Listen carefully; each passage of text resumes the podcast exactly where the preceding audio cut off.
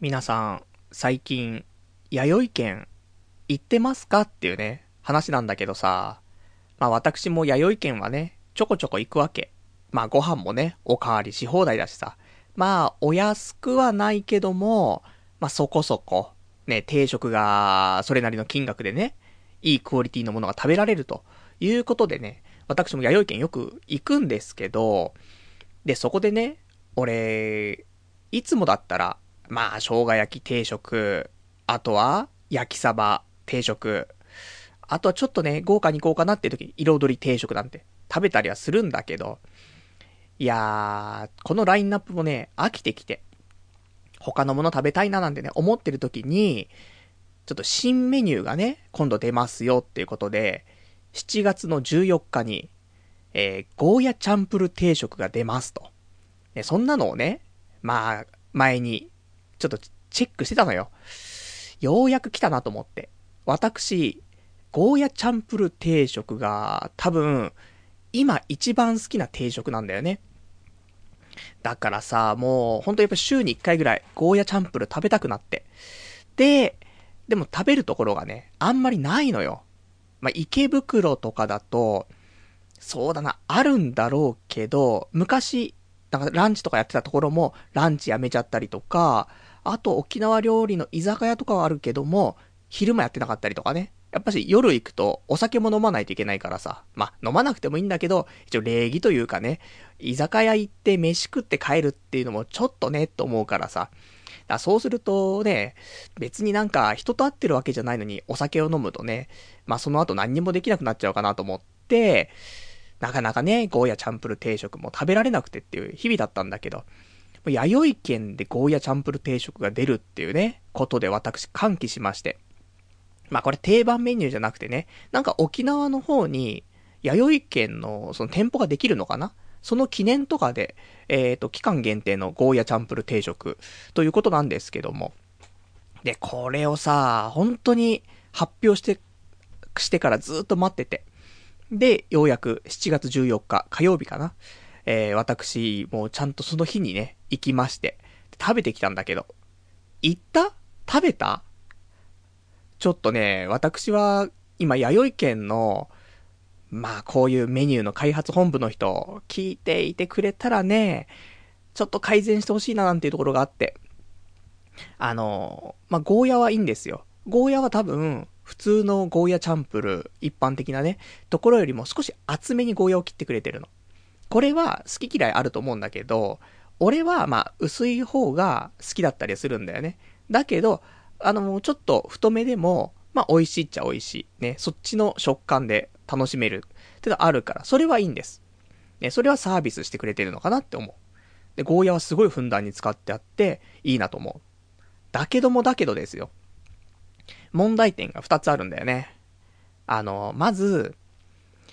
豚肉なんだよ、入ってるのが。いや、わかるよ。沖縄の人、ね、豚結構食べるじゃない。だから、豚肉使うのはわかるよ。だけど、もう、今、やっぱりこっちで浸透しているゴーヤチャンプルっていうと、豚肉使うんじゃなくて、スパムを使ってほしいんだよね。ここ。あの、スパムの、あの感じと、ゴーヤの、あの感じ、合わさって、ね、ちょっと、他にない味なんだよ、やっぱりね。だから、あーと思って。スパムじゃねえのかと思って。スパム高いんだよ。あの、豚肉とかだったらさ、まあね、別に、そんなこ、こま、こま切れね、とかで買ってきてさ、安いの買ってくればさ、100円とか150円、行って200円とかで買えるわけじゃない？結構いい量で。だけどさ、スパムってさ、まあ、缶詰なんだけどさ、あの缶1個、やっぱり400円ちょっとぐらいすんだよ。この間ドンキホーテでちょっと安く売ってたからちょっと一缶買ってきたんだけど、それでも380円ぐらいかな。普通に買うと450円ぐらいしちゃうと思うの。一缶450円じゃん。で、多分使うのは、まあ、半分ぐらいは使うから、450円だったらやっぱ200、そうだね、25円とか、まあ、するから、いや、一人暮らしでね、なかなかゴーヤチャンプルは作るのは難しいなと思ってはいたんだけどさ、いや、豚コマだったらよ、一人暮らしでも作れますわ、というところじゃない。だからなぁと思って、せっかく外で食べるんだからスパム入れてよって思ったりとか。あともう一個。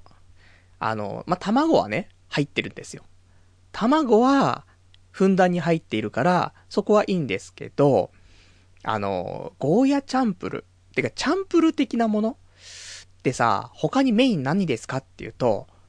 豆腐をイメージすると、私は思うんだけど、豆腐も入ってないんだよね。いや、わかんないよ。沖縄の現地の人は、いや、豆腐とか別に入ってても入ってなくてもみたいな、言うかもしれないけど、もう、だ俺ん中では、ね、豆腐、ゴーヤ、スパム、卵。で、あと軽く野菜でしょ？これが、本当の俺の中のね、ゴーヤチャンプルなわけですよ。これの中のさ、スパムと豆腐がないんだよ。じゃあこれは、ゴーヤチャンプルなのって言うと、もうそうではないよねって。野菜炒めだよねって。ゴーヤ入り野菜炒めだよねって。思っちゃう。私は。なので、なんとか今、弥生県のメニュー開発本部の人、豆腐と、微量でいいですよ、本当に。もう、1パック20円ぐらいの激安豆腐でいいからさ、それ半分ぐらいでいいからさ、それ入れてくんねえかなと思って。で、スパム、スパムは仕方ないよ。お高いからね。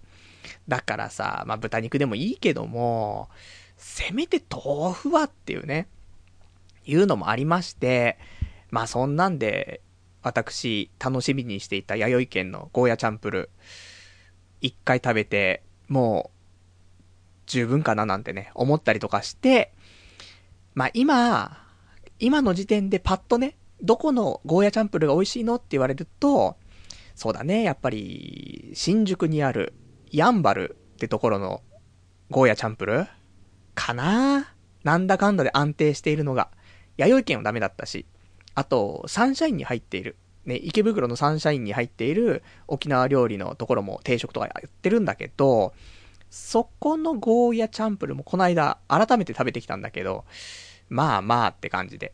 でも、新宿のヤンバル。まあ、ヤンバルはちょっと2号、2号店もあるっぽいんだけど、すぐ隣に店もあったりとかして、片方はお酒も飲めるところ、もう居酒屋っぽいところ。で、もう片方はちゃんとした定食屋みたいになってて、カウンターしかなくて、そこで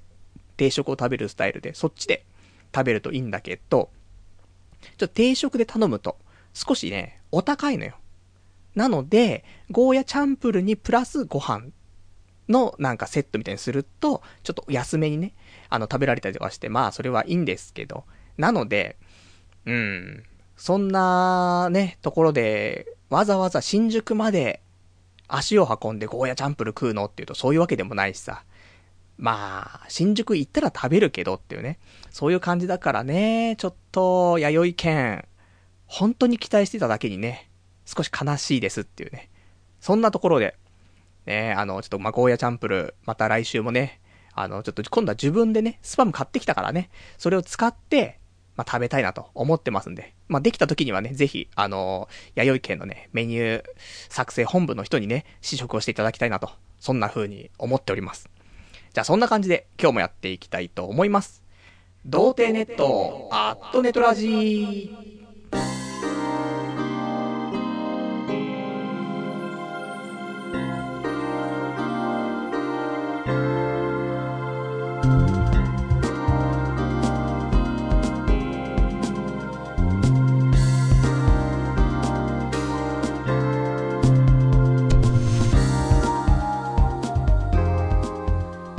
改めまして、童貞ネットアットネットラジパーソナリティのパルナイトです。こんばんは。まあ、そんなわけで、ちょっとね、あの、私、ゴーヤチャンプルに関しては、ね、今一番好きな、ね、まあ、食べ物と言っても過言じゃないと思っていますんでね。ちょっと前は、ああ、そうだな、日高屋の、日高屋のニラレバ定食。ね、これが、まあ、なかなかね、安定している好きなもの。まあ、体にもいいしね、なんか、ガツガツ食いてえなっていうのがありましたけど、今はそこを抜きましてね、ゴーヤチャンプル。ね、これ来てますから。まあそんなね、ところでね、まあなかなかね、こうやって、昼間さ、いろんなもの食べられる時間があると。ね、お金はないけど時間はあると。いう時にさ、もう半年もそんな生活してるともう、なんか食べたいなって思うのもなくてさ、そうすると、まあ、なんかラーメン食ったりとかするんだけど、もう最近ね、ラーメン食っても、なんかあんまり美味しく感じないの。昨日とか、昨日は食ってないか、一昨日ぐらいと、あと今日、あの、つけ麺食べたんだけど、もうつけ麺がしょっぱいって感じるからね、なんかもう、ダメかなと思ってね。だから、もう少しなんかやっぱ野菜が多くてね、それで美味しいものみたいな、な体が求めてるんだろうなと思って。そうするとそこでゴーヤ、ね、出てきちゃって。ね、ゴーヤ苦くて食べられないとかね、好きじゃないっていう人いると思うんだけど、あの、美味しいゴーヤチャンプルを食べたら、多分違うと思うんだよね。だからピーマンが苦くて嫌いっていう人もいるじゃない？でもピーマンもうまく料理すると美味しいわけよ。俺はちっちゃい頃からピーマン好きだからさ、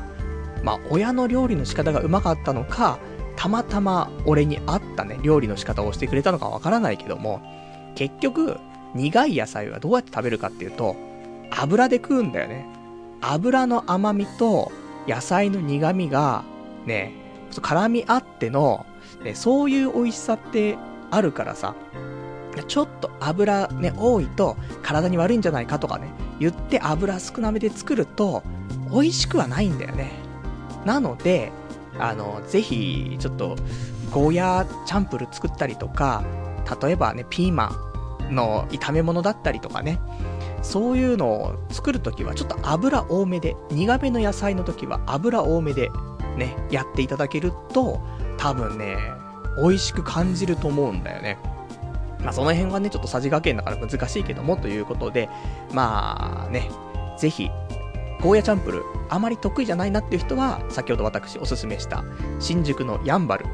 安くて、まあ安定した味だと思いますんでね、ぜひぜひちょっと行っていただけたらなと思っておりますよということで、えー、です。今日はね、まあまあ、あの、少し人生進展させるためにね、まあ、頑張り始めましたという話もね、ちょっとしたいなというところかな。まあまあ、そんなのも、まあ、ちょろちょろと話していきますので、まあ、よかったらね、えー、そんな話に対してだったりとか、あとは別に普通のお話でもいいのでね、お便りとかもお待ちしております。で、お便りの宛先なんですけども、えー、掲示板かメールでお待ちしております。掲示板の場合は、童貞ネットとググっていただきまして、ホームページございますので、そちらのラジオ用スレその6っていうところにお便りいただきますか、あとはメール。メールアドレスは、ラジオアットマーク、童貞 .net、radio.doutei.net、こちらまでお待ちしております。で、ホームページ右上のところにメールフォームっていうところもありますので、こちらからでもメール送れるようになっております。で、リアルタイムであれば掲示板。で、事前でいただけるんであればね、メールでいただければと思います。じゃあ、そんな感じで、えー、今日は何を話そうかというところなんだけど、まあ、真面目な話はね、ちょっと長くなるから、その前にね、あの、あんまり真面目じゃない話をしたいなと思ってるんだけど、あのー、ここ最近ずっとね、やりたいなと思いつつ、なかなかできなかったことがあってさ、で、ようやくそれがね、ちょっと今週できましてね、その話したいんだけど、あの、ボーリング、私、まあ、得意というか、まあまあ、昔よくやってたんだよね。そんなんで、久しぶりにボーリングやりたいなと思っていって、で、ちょっと今週行ってきたんだけどさ、あの、まあ私も、ボーリングいつかな埼玉の頃に住んでる頃だけど、毎週夜かな、ちょっと友人とね、週1ぐらいでボーリング行ってたんだよね。ある一定期間、1年ぐらいかな、ボーリング行ってて、で、えー、マイボールとかも作ったし、マイシューズもあったしね。で、何、なんでそんな行ってたかっていうと、安かったんだよね。その家から結構近いところに、安いボーリング場があって、なんかね、週末だけなのかな？週末だけ、えー、1プレイ100円とか、そんなのでできる時間が夜10時ぐらいからなのかな？そんなのあってさ。だから、あの、じゃあ、毎週ね、その日、夜行って、何ゲーム ?6、6、7ゲームぐらいやったのかな？やって、っていう、そんなのが1年ぐらい続いたんだよね。なので、まあまあ、ボーリングは苦手ではないの。昔からね、ちっちゃい頃から、まあ、得意っちゃ得意だったの。親父も昔一回プロボーラー目指したらしくてね。あと、お袋も、まあちょっと年いってから、ボーリング場でね、バイトしながらね、ちょっとボーリングやったりとかね。そんな、ボーリング好きなね、ちょっと家族だったみたいでね。で、私も、まあ、ボーリングをちょっと練習しまして。で、えー、まあまあ、たまに200、ね、スコアが200とか行ったりとかね、する時もあったりとかさ、結構、ね、頑張ってはいたんですけどもね。いや、そんなんだから、久しぶりに投げたいなというのがちょっと急に来まして。で、高いのでも最近。ね、俺が頻繁に投げてた頃って、すごい安かったけど、あの、やっぱりね、本来は高いんで、ボーリング。1ゲーム500円前後ぐらいしちゃうことも多々あります。で、ね、例えばじゃあ3ゲーム投げたら、じゃあそれで1500円でしょ？あと靴。まあ靴は持ってるから持っていけばいいんだけど、借りたらやっぱりしかも300円ぐらいかかるから、1800円ぐらいかかっちゃうんだよね。たった3ゲームやるだけで。高くねと思って。でも安いところ行ったっつったって、やっぱり1ゲーム400円は多分絶対するよね。大人だと。学生はもっと安いけどさ。400円かける3の、まあ、靴200円とか、1400円ぐらい。はやっぱかかっちゃうかなって思うから。まあ、どうしようかなって思った時に、あの、池袋にある、あの、ロサボールっていうのかな？西口にあるところなんだけど、そこが平日の17時までであれば、3ゲームプラス靴がついて1000円なの。行きたいなと思って。俺ん家から駅まで行く道にね、ロサーボールがあるからさ。じゃあちょっとここ行こうと思って平日ね、あの、まあ、なかなかね、17時までに行動ができない人間なんだけども、ボーリングのためだったらね、私もちゃんと動きますよということでね、えー、ようやくちゃんと行けてね。で、あの、本当はマイボール使いたいなと思ったんだけど、でもマイボール持って歩くのがめんどくせえなと思って。だからちょっとマイボール持ってきたくないし、あと靴はレンタルで借りれるというかまあ、料金に入ってるからね、靴も持ってく必要はないからと思って、まあ手ぶらでね、ちょっと行って、まあ久しぶりだから、多分1年ぶりぐらい、もうちょっとぶりぐらいかもしれないけど、多分昔とも、友達となんかで行った時以来だと思うから、もうかなり来てないんだけど、まあ久しぶりだからね、そんな時に、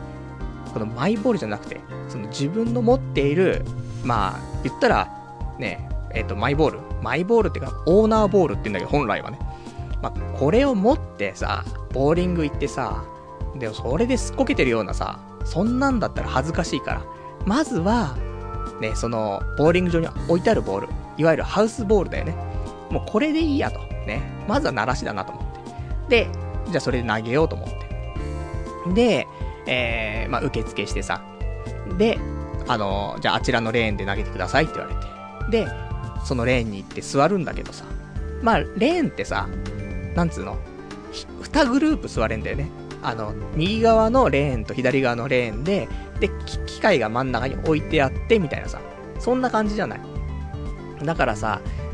まあね、隣のレーンには人がいるわけですよ。で、そのレーンには、高校生、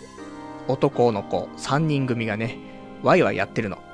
そこに34歳のおじさんが平日の昼間にね、一人でボーリングをしに来るっていうね。やべえと思って。怖え、恥ずかしいと思ってね。で、なんかちょっとまあ3人ワイワイやってるんだけど、ゲーム的には7ゲーム目ぐらいだったのかな。だから、あ、じゃあ、もしかしたらね、これで、このゲームが終わったら、ね、したら、帰るかもしんないからと思って。まあちょっとわざとらしくゆっくりね、俺も用意しながら。で、まだ終わんねえなーと思ってね、途中ジュース買いに行っちゃったりとかね、いろいろして待ってたら、やっぱりそのゲームで終わってさ、で帰ってったから、よかったーと思って。で、そんなんでさ、私ね、一人ボーリングをね、あの、高校生いなくなってからね、始めまして。で、久しぶりだったからね、まあ、なかなか、うまく投げられないというか、あの、あれですよ、まっすぐ投げるの、じゃないですからね。一応その軽く曲がるというか、あの、フックがかかるような、感じで投げてはいるんだけども、あの、よかったら私、動画をね、あの、撮ってきましたから、ね、もうその人がね、周りにいたらちょっと恥ずかしく撮れないけども、誰もいないと思ってね、あの、こっそりとね、iPhone でちょっと撮ったから、まあ、1球ぐらい投げてるのをね、動画編集して、それだけちょっと YouTube でアップするとかね、したらみんな見て、お、ちょっとパルナイトやるやんけってなるかもしんないけどね。別にマイボールで投げてるところをね、ぜひ、あのー、見せたいなと思うんでね。まあ、多分来週あたりね、また行くかもしれないから、その時、もうちょっといい角度と、あとマイボール持って投げたね、ところを、まあみんなにも見てもらってもいいかななんて思って、いるんだけどさ。でもやっぱり久しぶりなのと、そのハウスボールだから、点数がなかなか伸びなくてね。で、1ゲーム目、えー、99点。で、少ないでしょ？で、俺もうちょっといけるかなと思ったけど、もうずっと9本、9本、7本、9本、9本、9本、9本、9本、9本、みたいな。ねそんなんだからね、全然スペアもストライクも出ないと。真ん中には集まっていくんだけど、どうしても1本2本残っちゃうっていうね。まあ、そんなの繰り返して、まあ1ゲーム目だからなと思ってね。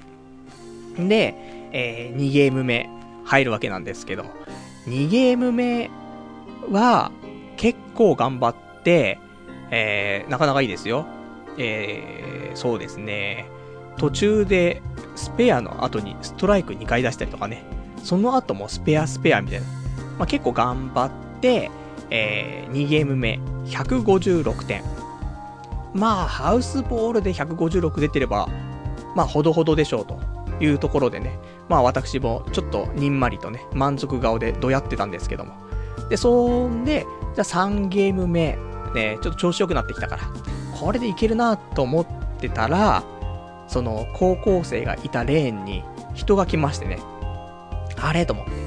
俺のちょっと集中タイムがなくなってしまうなと思ってね。で、隣のレーン、来たのが、一人で来ている男性のメガネの人が来て、で、この人がさ、ちょっと癖が強くて、なんつうのかな。ま本来、一人、ボールっていうのは一個なんだよね。なんだけど、その人、二つボール持ってきたの。その、別に自分のマイボールじゃなくてね、あの、ハウスボールを2つ持ってきて、で、あれ2つ持ってきたなと思って、じゃあ後から誰か来るのかなと思ったら、まあ、結局1人で、ね、じゃあ1人でこれは2つ使うんだなって思ったら、なんかこの人すごいなんか、せっかちなのかわかんないけど、もう、休みなしにボール投げてんだよね。あの、だから、休みなしに投げるために2つ持ってきたみたいなんだよね。投げるじゃん。投げて、で、ね、ガシャーンって言って何本か残って、それがすぐに投げられる状態になったら、もう1個のボールですぐ投げるみたいな感じで、なんかエンドレスで投げ続けるみたいな。そういう人でさ、なんだこいつと思って。もうびっくりするんだよ。なんで、もう、早投げ競争かっていうぐらい投げてて。だから俺も途中でちょこちょこ投げたんだよ。投げたんだけど、そいつのペースが速すぎて、なんか投げにくくて、いやもうなんか嫌だなと思って。それで、もうそいつが投げ終わるまで待とうかなと思って。そんで、俺もちょっと、2ちゃんのまとめ見たりとか、パズドラしたりとかね、ちょっとして休憩したの。まあ、2ゲームやってね、結構俺も腕も疲れてたし、なんか暑いなと思ってね、少し休憩休憩っていう言い聞かせて、したらもうそいつはもうガンガン投げてさ、あっという間に3ゲーム終わってさ、それで帰ってったけど、いやー、とんでもなかったね、本当に。な、なんなんだろうね、あの人たちは。なんかアスリートな感じ。あの、ちょっと違う。点数を高く出すタイプのなアプローチじゃなくて、いかに短時間で3ゲーム終わらせるかを競ってるような速度でやってたからね。まあ、とはいえ、えー、まあ、点数は結構いい点数出してたし、まあ、フォームはね、あんまり綺麗ではなかったし、球の回転もあんまり好きな回転ではなかったけど、ね。なんだよ好きな回転って。思うと思うけど、あの、なんつうの？ボーリングってさ、まあ難しいよね。持ち方とかもあるけど、あの、素人とか玄人とかないけど、普通、普通はね、普通に握って投げるわけなんだけど、あの、回転かけるために、その、な、何？手首を思いっきり曲げて、で、腕の上に、球をちょっと乗せるぐらい曲げちゃうっていう。で、あのもう抱え込んで片手でね、抱え込んで投げるみたいな、その方が回転かかるんだよね。でもこれはさ、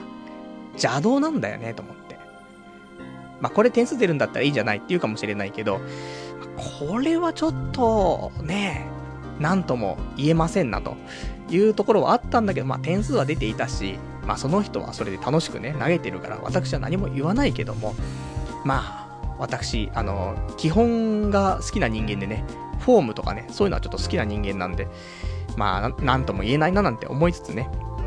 で、それを傍観しつつ、じゃあ私、ね、あの、ようやく落ち着いたから3ゲームをね、3ゲーム目投げていこうかなというところで、3ゲーム目は、まあ、なんとか、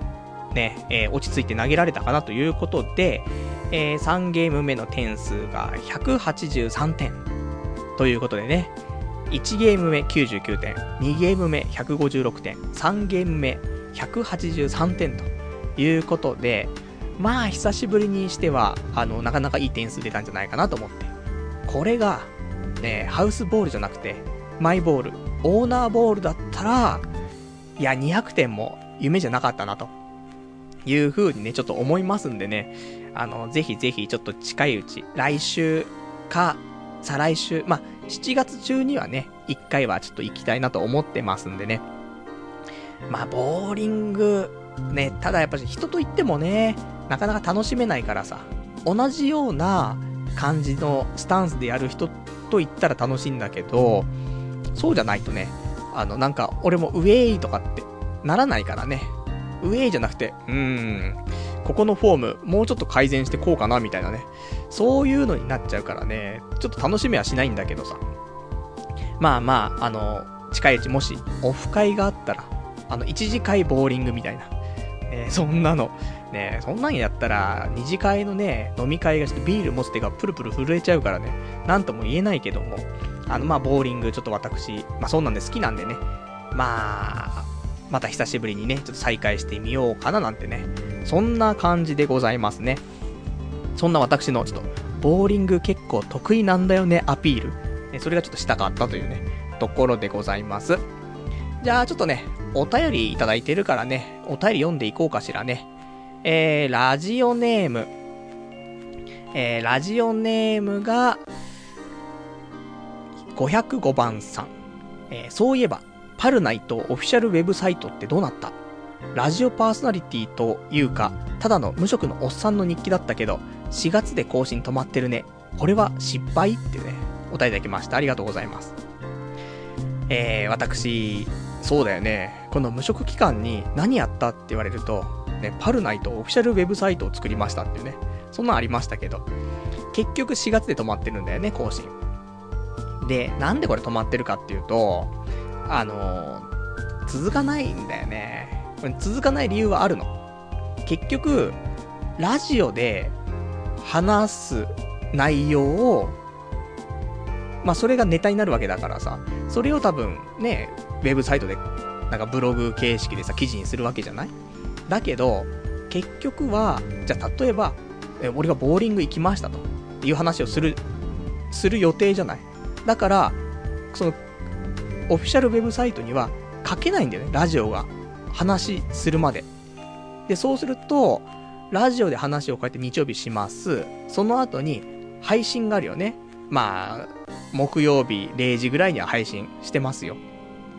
で、その時点でも、やっぱりまだ記事は書けないよね。まだ、ポッドキャストで聞いてない人もいるかもしれないから。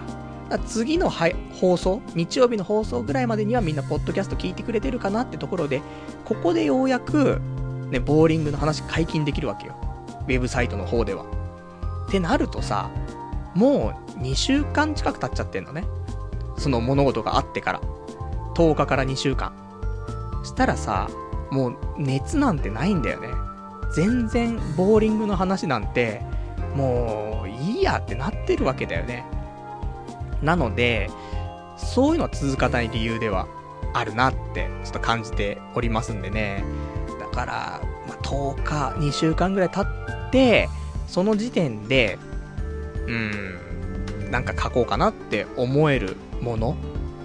の内容だったりとか、あとはもうラジオで話すには、なんかしょっぱすぎる話。ねそんなラジオで話すまでじゃないかな、みたいなことだったら、まあ、ブログとして書けるかなと思うけど、それ書いてもただのやっぱし無職のおじさん日記だからね、今日はゴーヤチャンプル食べました、みたいな。いや、知らんがなっていうね、話じゃない。なんでね、なんとも言えないなと思って。まあ、あとは映画とか、まあ、見た時に、ちょっとレビュー書いたりとか、いや、ただの無職のおじさん日記じゃねえかってね、やっぱしなるから、まあ難しいなとはちょっと思ってるんでね、ただ、ラジオで話す前にブログで、ね、紹介しちゃったら、それはそれでなんか、悲しいじゃん。ね、今週こういう話ね、全部なんか記事に書いてあったな。じゃあこの話ラジオでするんだろうな、みたいな。いや、つまんなくなっちゃうじゃんって。ね、そんなオフィシャルウェブサイトとラジオどっちが優先なのって言ったら一応ね、ラジオをこうやっていっぱいね、皆さん聞いていただいてるのでね、ラジオを優先したいというところありますんで、まあ、難しいよねと思ってね。ただまあ、ラジオで話せないの話、あの、別に、そういう、何食べたとかね、何見たとか、そういう話じゃなくて、で、ラジオで話すわけでもなくてっていう、まあ別の、まあ例えば、ね、昔なんかありましたけど、えー、インターネットラジオの始め方みたいな、ポッドキャストの配信の仕方みたいな、どういう機材使ってますとかね、そういうのをね、書いていったらいいんじゃないですかみたいな話もね、あの、よく聞きますんで、まあそういうところかななんてね、思ったりはしてるんだけどね、なかなかってね、ところで、やっぱりなんか、勢いでね、書きたいなっていう時は、今日あったことなんていうのをね、書きたくなっちゃうからね、それが書けないところが、はかどらない。ね、それでなんかね、勢いがついたらね、他のこともいけるかなと思うけど、何分ね、そういうところで難しいななんてね、ちょっと思っておりますなというところだね。あとはお便り、ラジオネーム、ちんちんちんさん。えー、スロット報告楽しみなんで、卒業は寂しいです。もっとスロット行ってくださいっていうね、お便りいただきました。ありがとうございます。あの、私、スロット大負けしましてね。で、あの、無事転職が決まるまで、スロット封印ということでね、ちょっと卒業をね、えー、宣言したんですけども、まあでもこれは、ねあの、転職決まったら、また逆にスロット行きますからね、確実に。それは、もうまた報告できる、ね、ように、俺の転職を祈ってていただくっていう方向で、ね、応援していただけるといいんじゃないかなと。ね俺もアニメは見てないんだけど、リリカルナノハのね、まあ、スロット台が出たんだか出るんだか、ね、そんな話もありましたから、ちょっと打ちたいなと思っていたけども、まあ、そんなね、アニメ見てたら、すげえ打ちたくなってるんだろうけど、まあ、今はそうでもないからね、見てないし。なんで次のね、なんか新しい、俺が見ているようなアニメ、ね、えー、パチスロブルーシード。これ出ちゃったらね、まあ、これ出ちゃったらまあ、ね、スロット代買うわって話なんだけどさ。まあ、そんな感じだね。なんで、まあ、転職したら、またスロット行ってね、大負けするんで、その時はね、報告させていただきたいと思います。あ、あともう一個、えー、お便り読んどこうかな。ラジオネームなんぞこれさん。パルさんこんばんは。先日、金曜ロードショーで時をかける少女が放送してましたね。やっぱり面白いな中リーサ声優うまいなと思いながら見てたんですが、終盤のシーンで誠が1分ぐらい左方向にひたすら走るというのがあるわけですが、あそこが喘ぎ声に聞こえて仕方ありませんでした。ツイッターとかで検索したら同じように聞こえてた人が多くて安心しました。もちろんパルさんも喘ぎ声に聞こえてましたよね。えー、PS、化け物の子も、えー、公開初日に見ました。前半のキュータの子供時代はすごい面白かったのですが、大人になってからが何とも言えない感じです。キュータの声を、えー、染谷さんがしていたみたいですが、微妙に合ってないな、うまくないなというのが気になりました。宮崎葵は本当声優うまいですよねっていうね、お答えいただきました。ありがとうございます。ねこの細田監督作品トークですけども、俺一個、先週話したことで訂正したいことがあって、ね、そんな中でね、ちょっとお便りいただいたから本当ありがたいなってところなんだけど、最後にね、宮崎葵は本当声優うまいですねっていう、ね、そのお話なんだけど、この化け物の子の主人公の男の子の幼少期の声を宮崎葵がね、当ててるんだけど、私、先日それをね、ちょっと間違った話をしていて、宮崎葵って昔もアニメのね、声優やってたよね、つってさ、あの、私、鉄痕キンクリートでなんか、宮崎葵が声優やってたみたいな話をしたんだけど、あの、葵違いで、あの、鉄痕キンクリートは、あの、葵優が、えー、声優やってました。ね、宮崎葵ではない。宮崎葵優でね、ちょっと合体しちゃったんだけどね。なんで、ちょっと違いましたけど、あの、鉄痕キンクリートの葵優も、あの、うまいですし、で、今回の、えー、この、化け物のこのね、キュータの声をやっている宮崎葵もうまい。ね、どっちもうまかったっていうね、まあそういう話でちょっと訂正をさせていただきたかったというところなんだけど。まあでも、個人的にはそこまで、あの、化け物、化け物の子に関しては、その大人になったね、キュータの声も、そんなにまあ違和感はなく聞けたかなとは思っているのでね、私的にはそんなに、あの、俺も作品を見るとさ、なんかやっぱし、ちょっと減点方式で見ちゃうところはあるんだよね。あ、ここちょっと嫌だな、ここちょっと嫌いだなっていうので減らしてって、で、あの、じゃあ全体的に見て、ね、良かったかな、悪かったかななんて、そんな風にちょっと考えちゃうところもあるんだけど、そんなに減点をするっていうほどの、なんか違和感は特になくて、私的には、あの、化け物の子は結構高い評価。ね。ねお、まあ、お前が評価してどうすんだって話なんだけど、一応ね、私ちょっとそういう評価をね、出させていただきましてね。まあ、良かったななんて思ってるんですけども。んで、先日、金曜ロードショーで、その細田監督のね、えー、まあ、名前が世にね、知れ渡ることになった、時をかける少女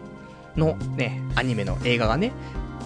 放送されましたけども、私もね、ちょっと久しぶりに見たいなと思って、えー、録画をしたの。で、あの、トルネでね、PS3 に繋いでいるトルネで、まあ、録画をすると、まずニコニコ動画のね、ちょっとコメントも一緒に引っ張ってこれて、まあみんなで見ている感じで、ちょっとまあ見れるんだけど。で、それでさ、みんなのコメントを見ながらね、時をかける少女見てる。そうするとさ、やっぱり、今お便りでいただいた通りね、その終盤のシーンで、誠って主人公の女の子がね、あの、走るシーンがあるの。ひ、もうひたすらね、一生懸命走るシーンがあって。で、もう1分ぐらいずっと、1分もでもわかんない。1分ぐらいのがさ、30秒以上でも走ってるんだよね。もう、ずっと走ってるシーン。なんだけど、そこで、まあ、息がね、息の声が入るわけだよね。はっはと。それがさ、どうしても喘ぎ声にしか聞こえないんだよ。で、あのー、みんなニコニコのコメントでその時だけさ、ね、ちょっと、あ、あえぐな、あえぐなって。お茶の間フリーズみたいな。ね。ちょっと俺、自分の部屋行くわ、みたいな。そんなコメントばっかりでさ。いや、まあそうだよな、俺、実家で、家族で、あれ見てたら、いや、気まずいも気まずいよって、なるもんね、と思って。そしたら他のコメントでも最後の方、抜いたとかね、ね、ふうとかね、賢者タイム入ってるやつもいたけども、でもそのぐらい、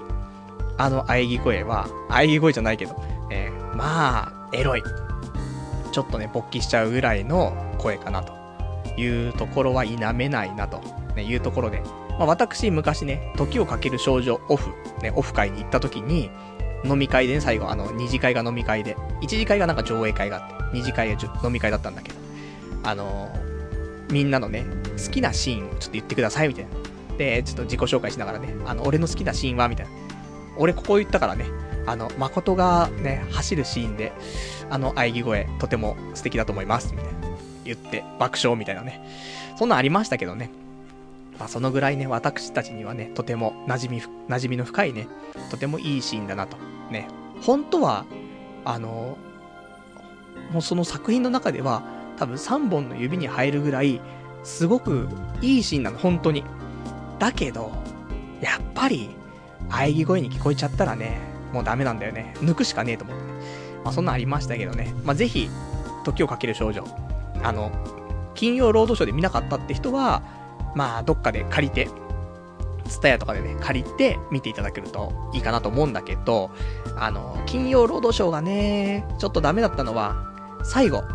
ね、あの、え、エンドロールっていうの？あれ流さなかったからね。あそこで奥花子さんのね、あれね、ガーネット流れるの最後。ね。あそこが流れないのがアホみたいな。ね。あれがあって完成するものなのに、あれがなくて、ね、もうみんな発狂してたからね。うん、カットきたーってね。最悪だったからね、と思ってね。なんで皆さんは、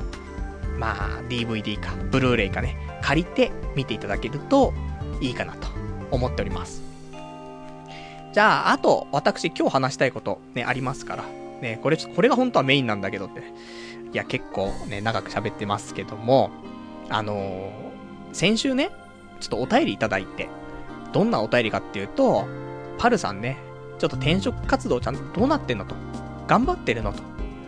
あの、転職エージェントとか使って、やりなよと。なめんどくさいのと。どうしたいのと。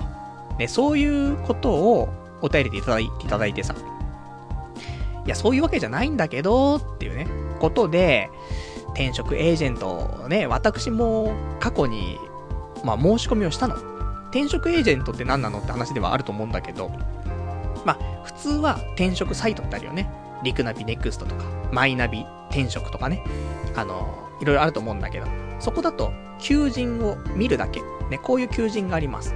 で、そこにじゃあ応募します。で、あとはもう、そこの会社さんと自分とのやりとりってなるけども、こういう転職エージェント、ね、まあ、いわゆる人材紹介会社っていうところを使うと、まあその人たちがね、その会社との間に入ってくれて、ね、まあやりとりしてくれるんだよね。中を持ってくれんの。中を取り持ってくれるっていうことで、あの、そういう転職エージェントに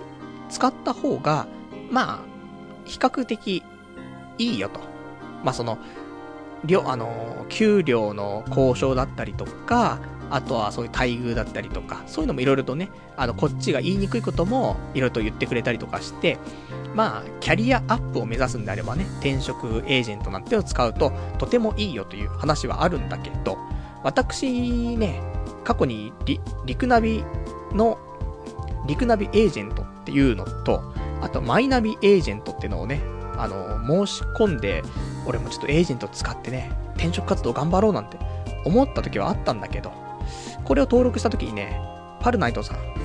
あなたにちょっと紹介できるような職はうちにはないっすね、みたいな。ごめんなさい、みたいな。そんなのが来てさ、あ、俺の、俺みたいな経歴じゃダメなんだってね、思って、まあ、エージェントすいませんって思ったんだけど、あのー、先日のお便りの中に、アットタイプっていうね、転職サイトと、あとまあ、パソナっていうね、そういう人材紹介会社があるんだけど、この二つの、その人材紹介会社、そのエージェントを使うであれば、基本的にはここの二つは、連絡が来るよと。ね。そのリクナビエージェントとかマイナビエージェントは、あの、連絡が来るけど、あ、うち無理っす、みたいな、なっちゃうけど、アットタイプとパソナだったら、ちゃんと連絡が来て、お話もちゃんとさし、してくれるよっていうね、ことを教えてくれたから、そうなのかということで今週、私、アットタイプとね、そのパソナに登録をかけまして。で、えー、一応この2つの会社、お話聞いてきました。なんで今日はね、ちょっとその転職のお話、少しだけね、前に進んだよって話をしたいんだけど、まあ、まずは、アットタイプ。ね。また、その同時で2つの会社に申し込むっていうね、登録するっていうことで、なんか、どうなのかなと思ったけど、もう、ね、行くとき行かないとさ、無職ももう半年経っちゃってさ、気がつけばさ、もう7月も今日19日でしょ？びっくりしちゃってさっき。今7月って何日だっけと思ってね、見て。な、っていうのもさ、街中にね、あのー、ちょっと浴衣着てる女の人がちょこちょこいてさ、あれ？でも、なんかお祭りとか花火とかって、8月ちょっと手前ぐらいからだろうとか思って、ね、ふとカレンダーを見たら、いやもう7月19日ってもう、ね、7月後半じゃねえかと思ってね、びっくりしたのもありましたけど。まあそんなんだから、まあ、本当に頑張らないといけないと。もう残りのね、貯金も少ないぞということでね、もうそこはもういっぱいいっぱいになってもね、仕方ないのでということで、2つの会社ね、登録しまして。で、まずは、アットタイプ。アットタイプに関しては、あのー、め、まあ、両方ね、面談っていうか人と話してね、今後どうしていきましょうかって話はするんだけど、アットタイプは、えっ、ー、と、電話で話を進めるの。あの、普通だったら実際会社の方に行って、あの、直接会って面談するっていうのを想像してたんだけど、アットタイプは電話のみ。ね、会わないんだって。で、へーと思って。で、電話で1時間ぐらい。ね、この時間にじゃあ電話しますね、みたいなので、ちょっとアポだけ取って、で、その時間になったら電話かかってきてさ。で、あのじゃあちょっとね、今日よろしくお願いしますってって面談始まるんだけど、一応事前に、こういうのは送ってくださいね、みたいな言われるの。例えば、履歴書だったりとか、職務経歴書。あとは、ちょっとした、なんていうのかな。まあ、ヒアリングシートみたいな。ね、あの、こういうの希望してますとか、どう、どうこう、どうこうっていうのを、まあ、その辺をね、まとめて送っておいて、で、それをもとに、まあ、向こうからもね、質問が来たりとか、こっちからもね、質問したりとか、そういうのを、まあ、やっていくんだけども、で、えー、まあまあ、あの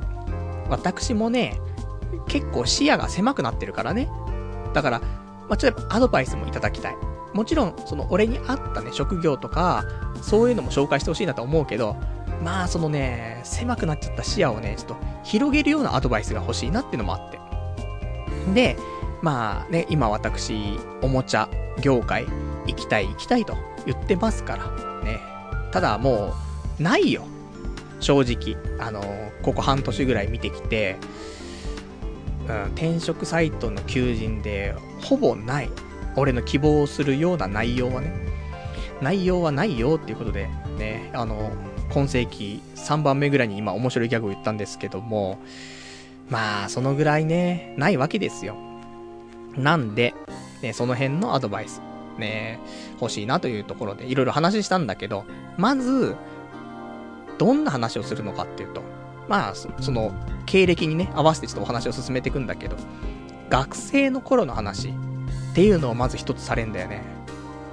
もうそんなさ、学生の頃なんてさ、大したもんじゃないじゃん。30もう今年で5になっちゃうとさ、何してたのって言ったって、いや、ゲームクリエイターかなんだが、みたいな。ね。ゲームクリエイターか行って何したのみたいな。何もしてないんだが、みたいな。そんなんでもうそ、その話はもう忘れようよって。ね。未来の話しようよ、みたいな。ことにしたいんだけど、やっぱり、その、最終学歴について、なんで、ここに来たのと。ね、いう話はやっぱり絶対出てくるということでね、お話しして、ゲームクリエイター化ということなんですけども、えー、ゲームクリエイターになりたいなんて思ったのはいつからですかとかね、そんなのって。いや、中学校からっすね、すね。で、高校もパソコンが多い学校っていうのとね、あと、昔、そろばんとかやっていたので、あの、ちょっと商業高校、ね、ちょっと行きまして、みたいな、ね、こと言ってさ。で、そこから、やっぱりゲームクリエイターになりたいなということで、ゲームクリエイターが行きましたと。ね、私、尊敬している飯野健二さん。ね。まあ、憧れだったんで、やっぱりね、その人の背中をね、見て、で、ゲームクリエイターなりたいななんてね、思っております、みたいな。言いたいところだったんだけど、ね、あの、飯野健二さんのくだりは言ってない。ね。言っても、いや、フランケンソバージュの話とか知らんがなって言われちゃうから、それは言わなかったけども、まあまあ昔からね、ゲームクリエイターなりたいと思っていてっていう話をして。で、えっ、ー、と、じゃあゲームクリエイター科卒業した後なんですけども、えー、3年間、ね、えー、空白があって、そこで、あの、お仕事、ね、始められたみたいなんですけど、この空白の3年間を何していらっしゃったんですかって言って。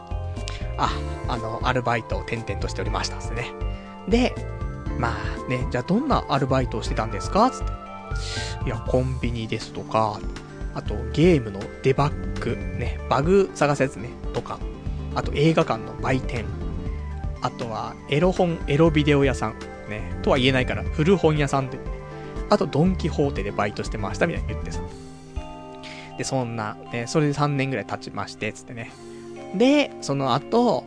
あのー、まあ、私、ネット通販のね、会社に就職するわけなんだけどさ。で、あのー、ゲームクリエイターにはなろう、その学校行ったんですけど、ゲームクリエイターにはなれなかった、ならなかったんですかって言われて。そうっす。ね、挫折しました、みたいな。本来、ね、これからもし専門学校行こうかなとか考えている人、ぜひちょっとこれは参考にしていただきたいと思うんだけどね。私の失敗から。あの、まんべんなくやる学校ってあるじゃない何でも。例えば、そのアニメ関係とか、漫画関係、イラスト関係、ね、その絵とかの関係と、アニメの関係と、まあ、そういう音響関係とか、で、あとゲーム関係とか、いっぱいあると思う。映画とかね、テレビとか、あるかもしんないけど、まんべんなくやるっていう学校と、本当に一個のものに特化してやるっていう学校があると思うんだけど、あの、最初の触りはね、あの、まんべんなくやってもいいと思うの。例えば、最初の半年とか。で、そこで一個専攻を決めて、それをもうあと1年半とか2年とか、ね、がっつりやるってなったらわかるんだけど、3、俺は2年間の専門学校だったけど、2年間全部総合的にやるっていうね。そういう学校は、あの、ダメだと思います。ね。あの、人それぞれよ。それが合ってるって人もいるだろうし、あの、真面目にやってればどんなんでも変わんないよっていうのもあると思うけど、ただ、身につくかつかないかで言うと、あの、身につきづらい。ね。つきやすいかづらいだけの話だけどね。一個に特化すれば、なんだかんだで、ちょっとは身につくと思うんだよね。だからそれがね、ちょっと難しくて。で、まあ、まんべんなく全体的にやった結果、あ、どれもこれ俺向いてねえなと。いうことが分かって、ゲームクリエイターはね、ちょっと、あの、断念しましたみたいな話をしてさ。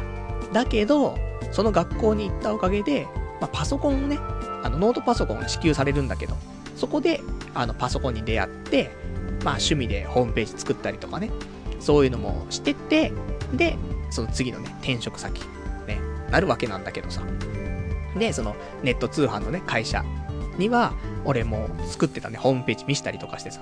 で、ちょっと、話があって、まあ、働かせていただくことになって、みたいな話をして。で、そっからはさ、ネット通販の会社の後は自分でね、えー、会社作って、ネット通販のね、また会社作ったわけじゃん。で、その後は派遣で、ね、あのー、なんつうの、テレ、テレホン、コールセンターで働いてましたみたいな。まあ、そんな感じよ。で、じゃあそれは OK ですと。で、じゃあ、内藤さんは、えー、去年の12月末でお仕事辞められて、えー、もう6ヶ月経つと思うんですけども、その間は何をされていたんですか？みたいな。来たーと思ってね。いやー、何ですかね。自分探しですかね？みたいな。自分探し、お前34だろって。早く自分探せよみたいな、ところだったんだけど。ね、あの、やっぱり宅建年末に受かって、で、不動産業界に行くか、それとも今後ね、他のどういう風にしていくかっていうのを、やっぱりちょっとこれから25年、30年と働いていく中で、あの、やっぱりこの時期にちゃんと考え直したいなっていうことで、それをちょっと考えていたらね、結構時間が経ってしまいましたみたいな。そんなんで、ね、お話しして。まあ、本来、無職期間って3ヶ月過ぎるとやばいっていう話が出てて、あの、まあ、3ヶ月以内だったら、まあ、そんなにおかしくないっぽいんで、普通に転職活動してましたになるからね。だけど、それ過ぎてくると、いや、なんでそんなにかかってんのと、ね、いう話は絶対出るらしくて。で、パルナイトさん、あなた、6ヶ月ですよと。もうやばいですよと。ね、もう書類審査も落ちますよと。いう話をされてさ、マジっすか？つって。ね、どうにかなんないですか？みたいな話をしてさ。なんで、あの、今転職活動ね、してる人、3ヶ月以内に決まるように頑張ろう。ね。まあ、ただ3ヶ月以内にね、決まるようにすると、その失業の、その、失業の手当とか、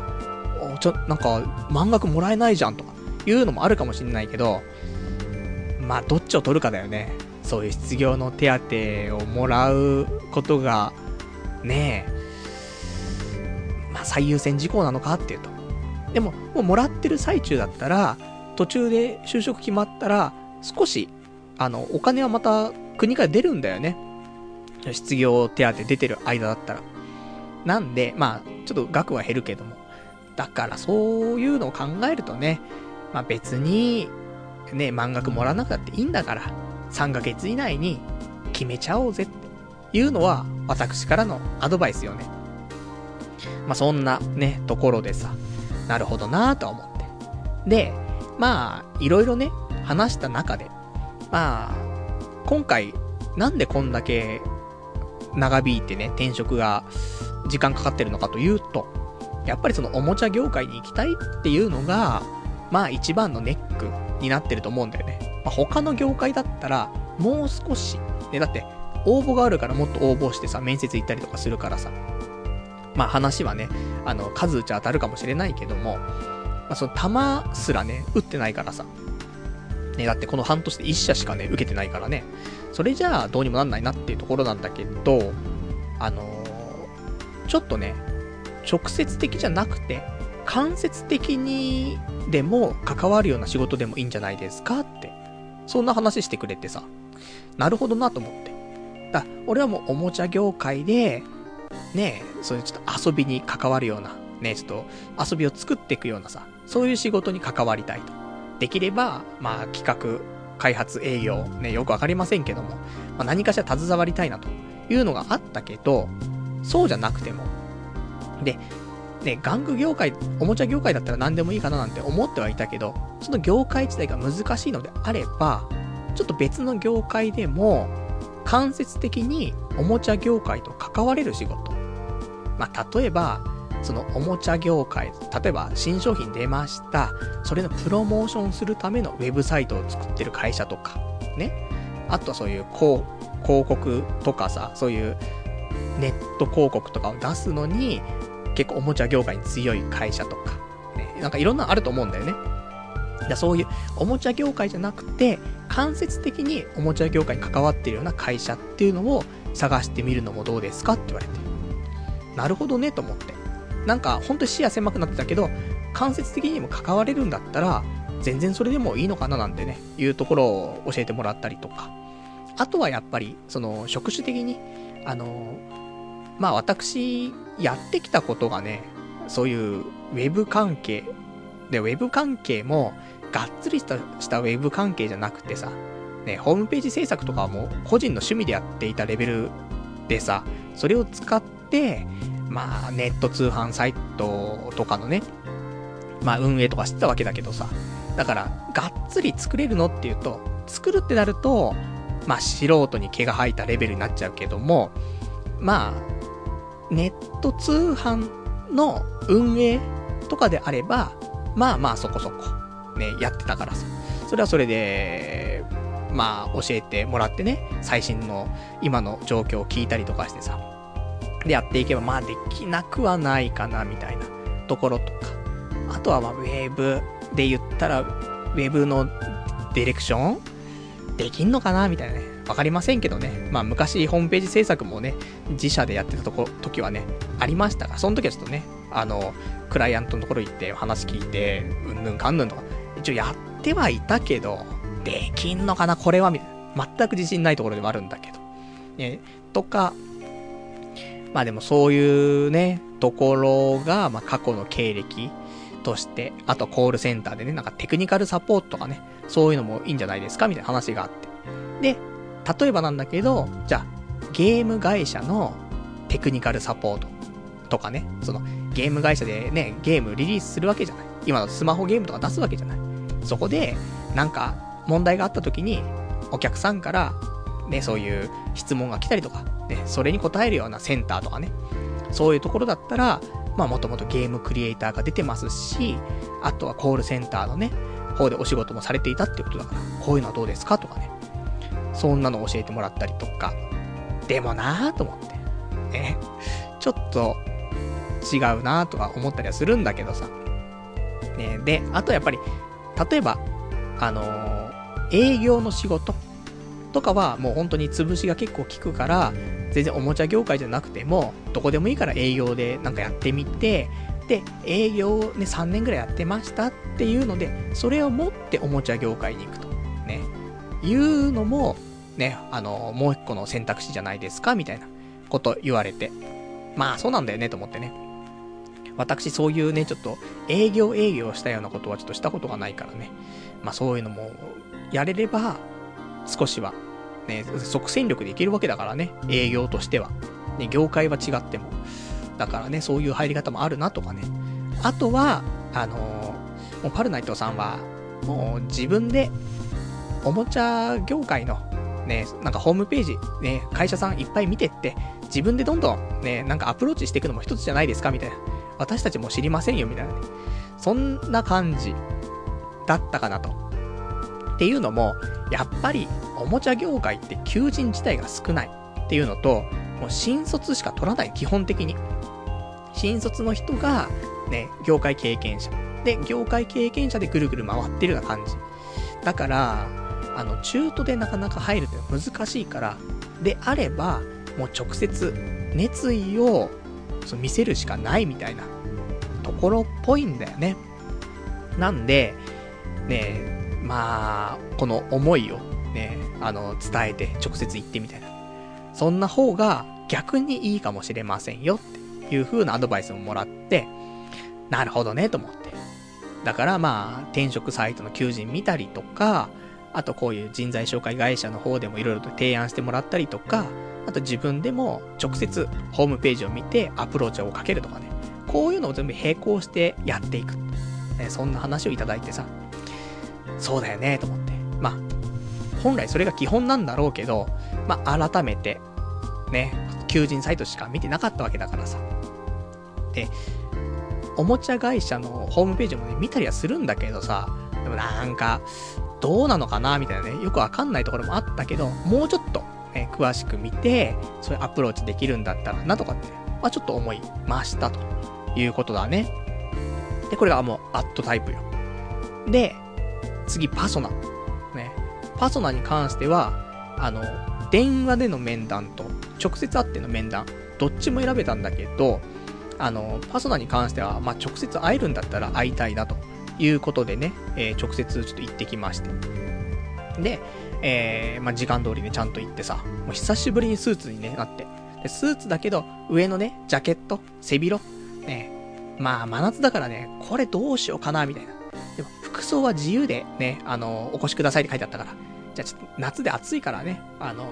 ワイシャツはちょっと長袖だったから、ね、上はちょっと脱いで、ね、それで行こうかなと思ってね、久しぶりにちょっと気を引き締めてね、行きまして。で、そこでね、えーと、またいろいろお話を聞かせていただいて、まあ、内容としては、ほぼ一緒かな。あの、もともとね、俺もアットタイプでね、先日ちょっと電話でお話しして、で、今日はパソナさんに来てますみたいな話をね、前もってしてたから、だからそこまで、あの、被ったような話は知ってこなかったんだけどさ。だからまあ、いつ、まあ、その流れの通りね、学生の頃どうしてたんですかと。あとは、ね、仕事。あの、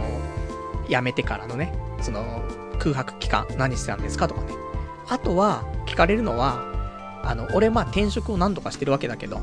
なんで転職をこの時したんですかって話は出るね。なので、まあね、そのネット通販の会社で働いてて、そこからね、起業するために辞めましたと。ね。で、なんで起業しようと思ったんですかって話になるんだけどさ、まあちょっと、結構辛い労働環境だったもんで、みたいな。あの、残業100時間超えで、それも全部サービス残業で、みたいな。ちょっと人間らしい生活もできなくて辛かったんです、みたいな。そんなんで、ね、自分でもっとうまくできるんじゃないかななんて思って、ね、立ち上げましたみたいな話をしてさ。で、その次は、ね、あの、会社の借金があるから、ね、それを返すためにもちょっと、手っ取り早く、ね、あの、ちょっと仕事つけるものがないと困るということで、まあ、派遣でね、まあ、時給も高かったからということでね、働いていてって。で、派遣で働きながら借金もね、会社の借金も返し終わって、さあどうしようかって時に、まあね、家業がね、町の不動産屋だから、じゃあせっかくね、派遣の仕事をしていて、時間にね、ちょっとゆとりがあるというか、まあ時間に融通が効くからね、派遣はね、ある程度。じゃあその間に、宅建のね、試験、ね、やって、資格取っちゃおうかなっていうところで、で、3年ちょっとかかったけども、ようやく宅建取れたので、それで、ね、取っったのをきっかけに辞めました、みたいな。その話してさ。まあそんなね、話は、まあそれは共通でちょっと出る話なんだけども。で、話をして。で、またそこでもね、いろいろと。もう、パソナに関しては、で、その話終わったら、じゃあ、ちょっと求人今見てきますから、いくつかピックアップするので、あの、それぜひちょっと参考にしてくださいっつってさ。で、10分ぐらい席ね、担当の人が外して、で、戻ってきて。で、3つぐらいかな。あの、求人持ってきて。やっぱりちょっとおもちゃ業界ないですね、つってね。で、やっぱり出てくるのはゲーム業界とか、あとウェブ制作関係と、あと不動産の会社のウェブ制作みたいなところで、やっぱりね、経歴からそうなってしまうんだよねと思ってね。わざわざね、あの、全然関係ない業種で、ね、全然関係ない職種でみたいな。そんなの持ってきたらこれ何なんだって話になるからね。やっぱり、まあ、こっちの行こうと、あとは過去の経歴と、ね、すり合わせての提案っていうことだからさ。まあそうだよね、とか思いつつも。でもちょっとなぁと思って。間接的にでもおもちゃ業界関われる仕事か、まあ、それに近しいものがいいなぁと思ってね。まあなかなか、あのー、今回のご提案には、あまり、うんと、縦にね、首を振れるようなものはなかったんだけどさ。で、でもちょっとやっぱし、俺も頑張んなくちゃいけないなと思って、今日、この日曜日、えー、ちょっとね、出かける前に、マイナビの、マイナビ転職のページを見ていたらね、1個、アニメグッズの制作会社の求人があって、なんかね、提案されてたものとかもパッとしなかったし、ここ最近なんかパッとした求人なかったなと思って。でもなんかこれだったらいいかななんて思って。あんまりアニメグッズって作りたいのっていうと、そういうわけではないんだよね。その、グッズを作るというよりも、遊び。例えばそれを作って、それで、あのー、人と競い合え、競い合えるとか、それの大会があるとかね。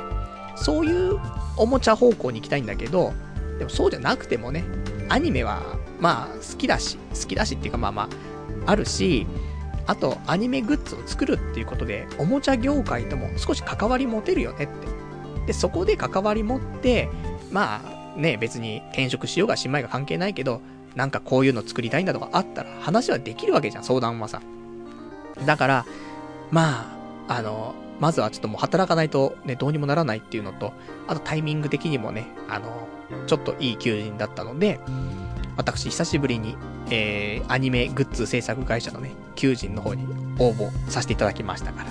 まあ、これがどうなるかはちょっとわかりませんけども、ね、せっかくね、人材紹介会社行ったのに、自分でマイナビ転職からね、申し込むっていうね、まあ、謎な行動をしてますけども、まあ、それがあったからこそ、ね、あの、やっぱりそういうところでね、案内が来ても、あんまりいいのないんだなっていうのが分かった上で、見た求人でよかった、いいのかななんて思うのがあったからこそね、応募したってありますからね。まあまあ、タイミング的にも良かったんでしょうよ、ということで、ね、あのー、まあ、今回、応募1個しましたから、今週ね、少し前進してるかなということで。で、あとは、その人材紹介会社の方から、あの、まあ、内藤さんね、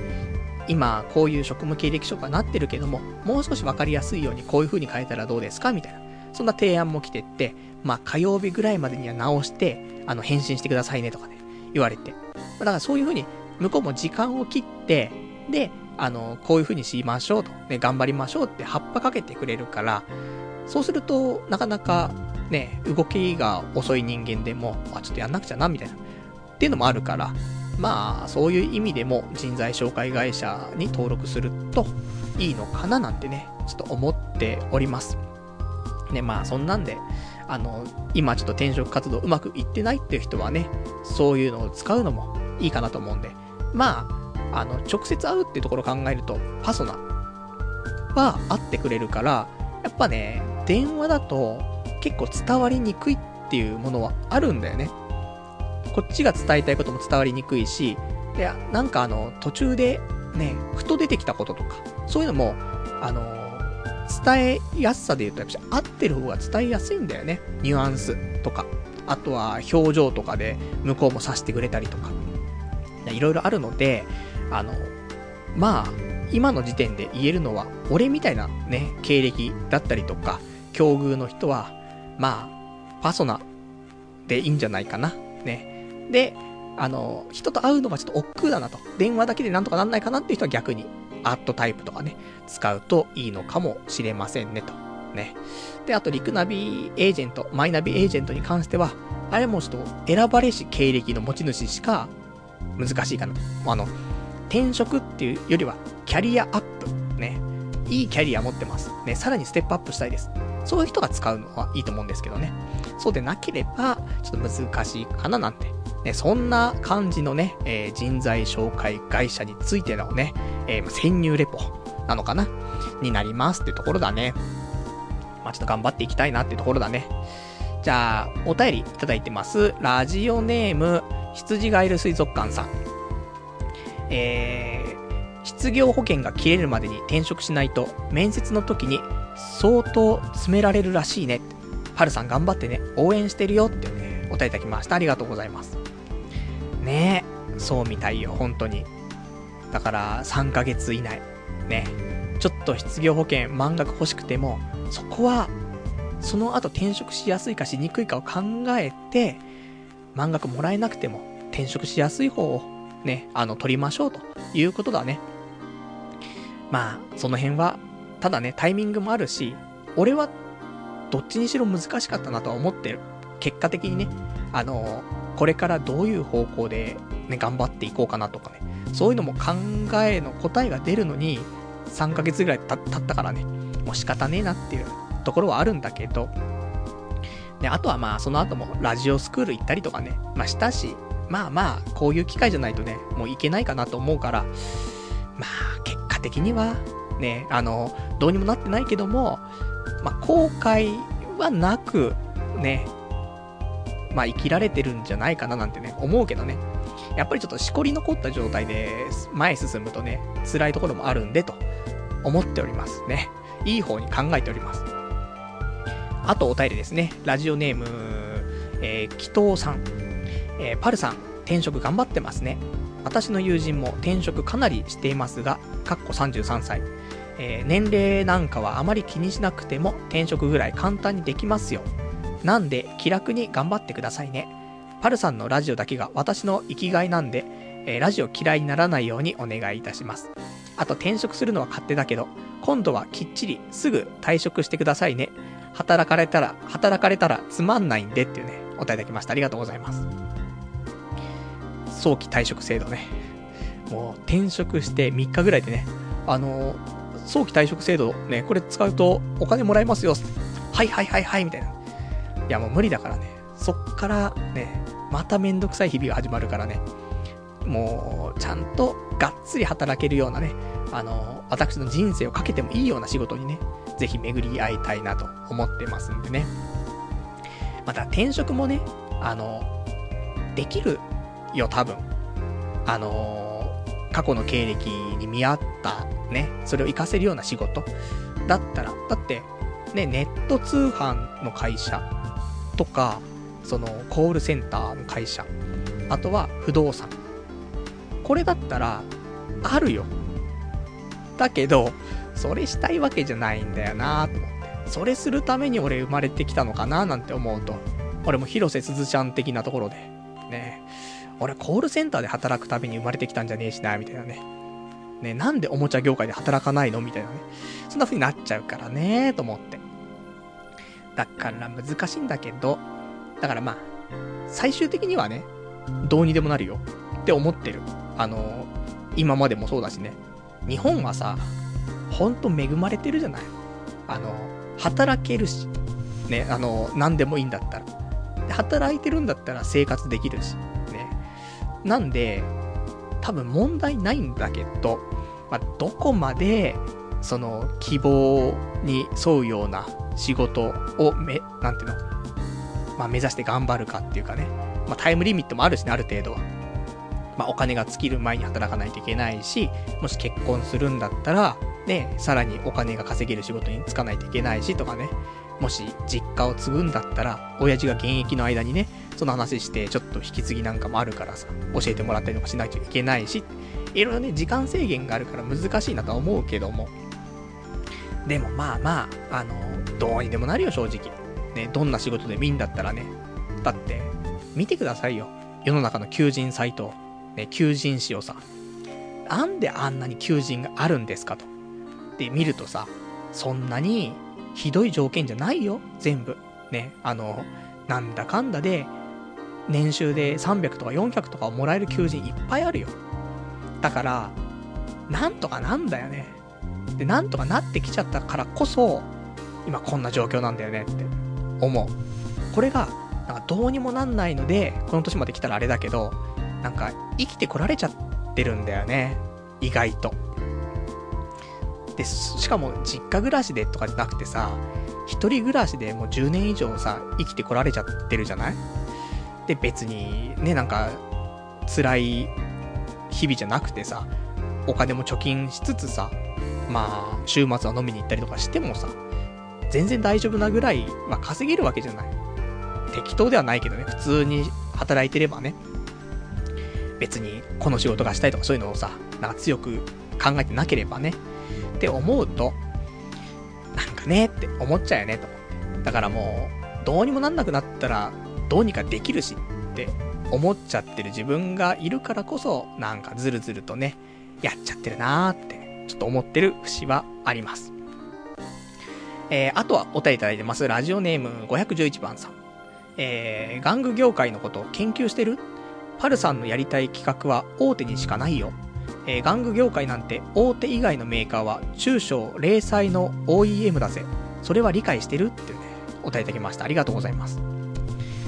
まあそうなんだよね。それだけに、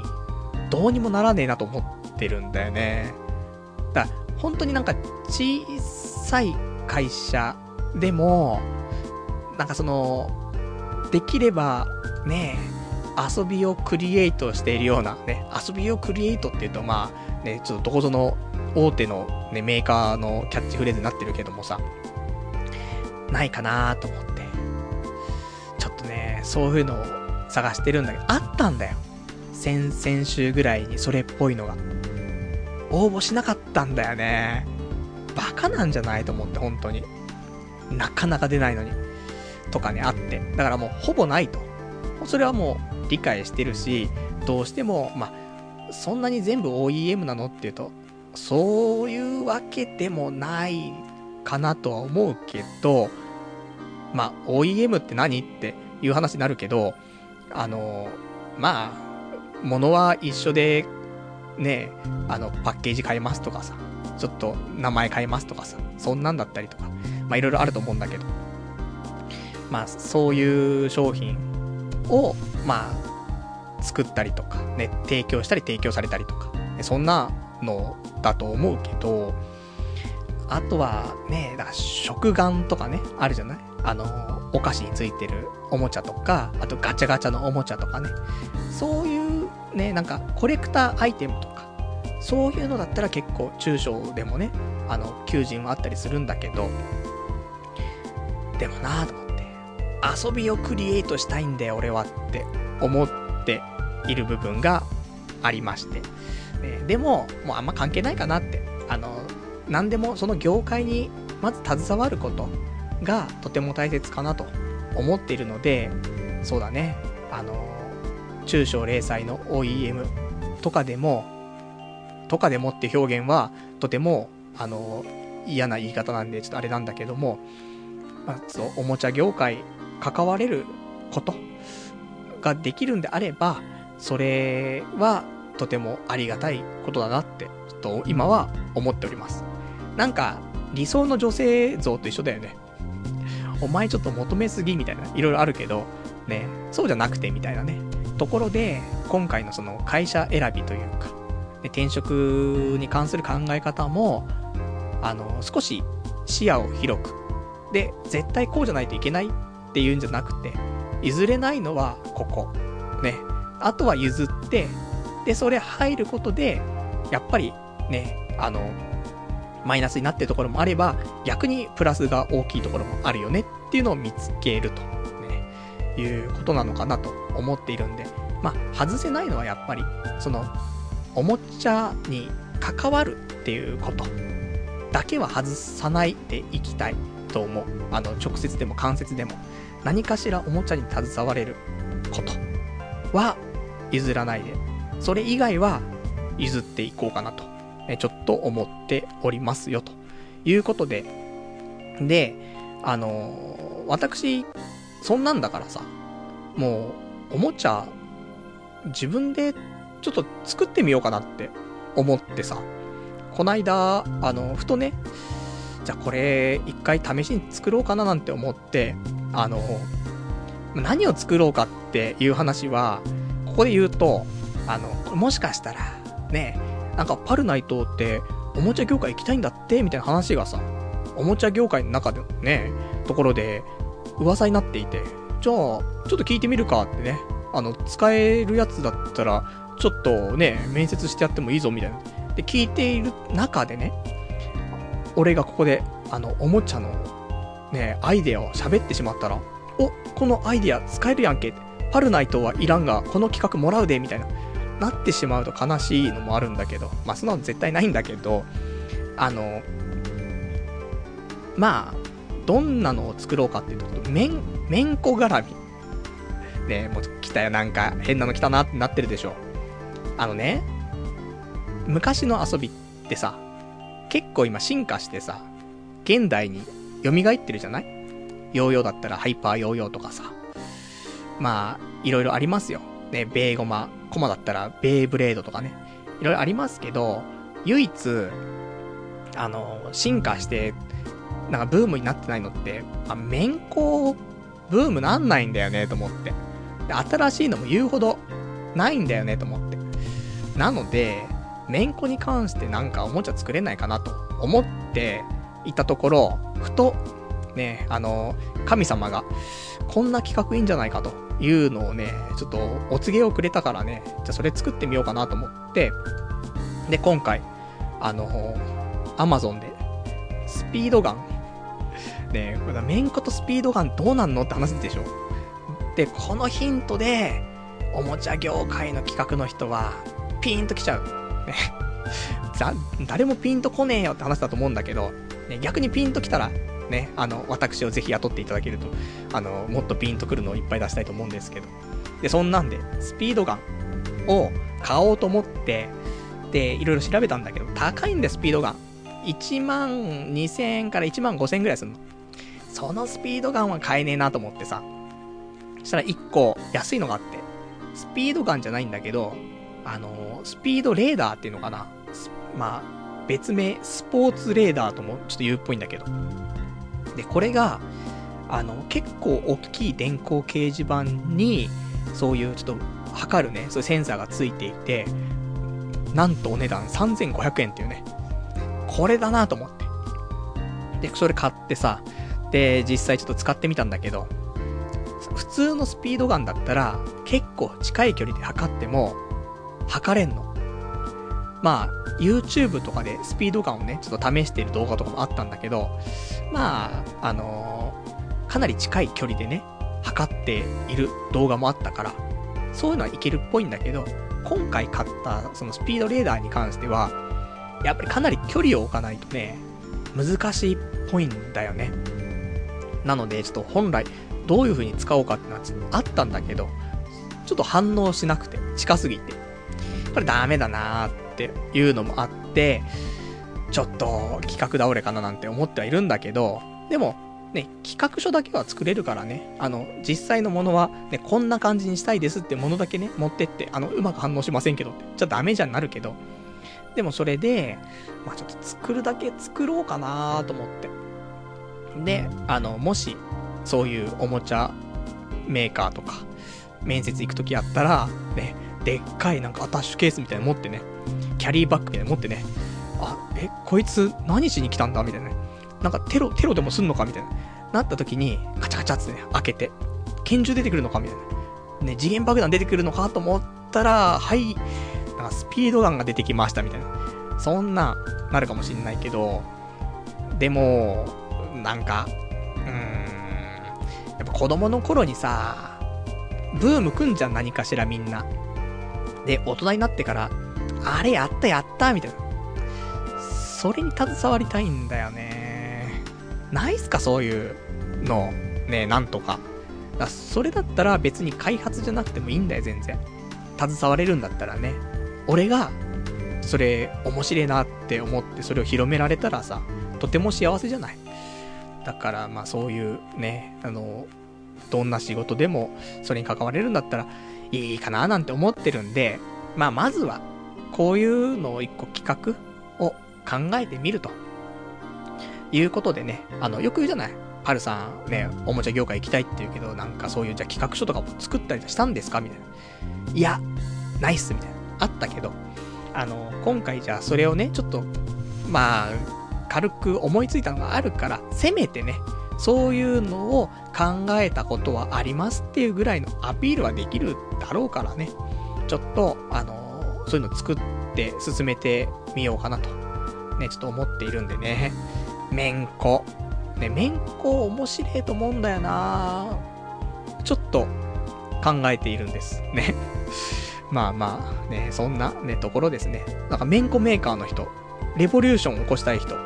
ね、ぜひちょっと私にアプローチいただけると、ね、嬉しいかなと。ね、スピード、スピードメーター持っていきますからね。まあそんなんで頑張りたいなと。ね。まあだからこれもう、今回買ったそのスピードガン、スピードメーターに関しても使い道ないけども、あの、また今度ね、あの、どっかバーベキュー行くときとかね、そういうときにこれ持ってくと、ね、キャッチボールしたときにね、スピード測れるからさ、それでは使えるから、距離があればね、結構、あの、遊べるかなと思うからね、3500円で結構いい出来なんだよね。ちょっとボタンが押しづらいんだけど、それ以外はすごく良くて。どこの会社かな？スキルズ。スキルズってところのスポーツレーダーってやつ。あの、アマゾンで多分3500円ぐらい売ってるのでね、あの、よくね、なんだろう、あの、キャッチボールするよとか、ね。そういう人は、ちょっと買ってみると、安くて、まあまあ使えるんじゃないかなと思いますんでね。まあその辺はぜひ、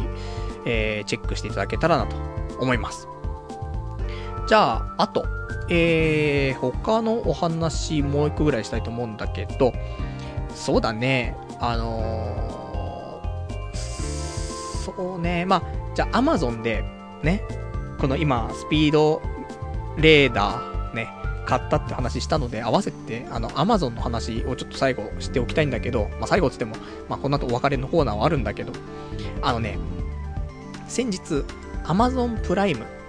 っていう有料会員みたいなの入って、月3000、じゃ月じゃ年3900円かな？で、入りまして。で、えー、このアマゾンプライム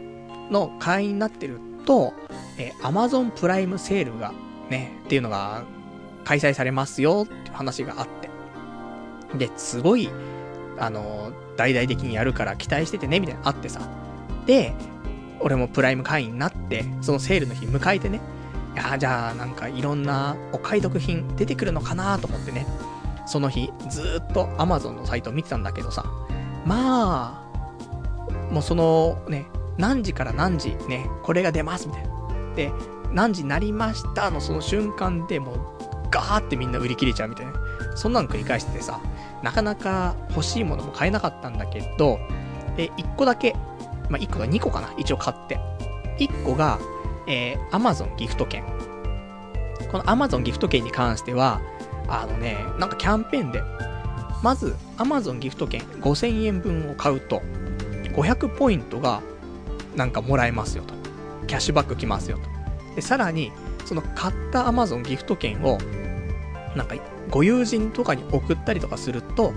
えー、さらに500ポイントもらえますよと。だから、まあ、結局、買って送れば、合計で1000ポイントもらえますっていうキャンペーンやった。これはもうプライム会員だけの、そのプライムセールの時だけの1日だけしかやってない企画だったんだけど。で、ちょちょっと友人に言ってさ、ちょっとじゃあ、アマゾンギフト券送り合いっこしようぜってね。で、送り合いっこしたから、まあ、これで5000円分のアマゾンギフト券を購入して、えー、さらに1000ポイントももらえたという、そんなちょっとお得なね、えー、錬金術をしまして。で、これ合法だからね、全然ね。大丈夫だと思うんですけどもね。で、これをやったのと、あともう一個。ね、ちゃんとした商品としては、えー、クロームキャストっていうのを買ったの。知ってる人も、まあ、多いかなと思うけど、ね、なんでそんなゴミ買ったんだよって言うかもしれないけど、あの、Chromecast っていうの買って、あの、Google が出してるね、あの、端末なんだけど、まあ、簡単に言うと何ができるのっていうと、スマホとかパソコンの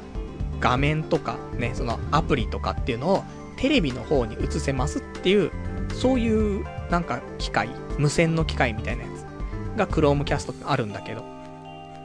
まあ、例えばじゃあ、ね、スマホで YouTube 見てますと。ちょ画面ちっちゃいな。テレビ画面で見てえな。見れます、みたいな。ね、テレビの方に転送できます、みたいな。まあ、そんなことができる、ね、やつなんだけどさ。で、これが、本来だと、4536円するところが、なんと、2980円。安いの？って言われると、うん、どうなんだろうだけど、1500円ぐらい安くなってんだよね。で、これもともと、もう Chromecast 自体は値引きって全くされない商品だから、まあ、かなりお買い得だなっていうのと、昔からちょっと欲しいなと思ってたの。なんで、で、あの、買えたから、じゃあ、行、けっつってね、で、買って。で、もう次の日にはもう届いて、さすがプライム、早えなと思ってね。で、使ってみたんだけど、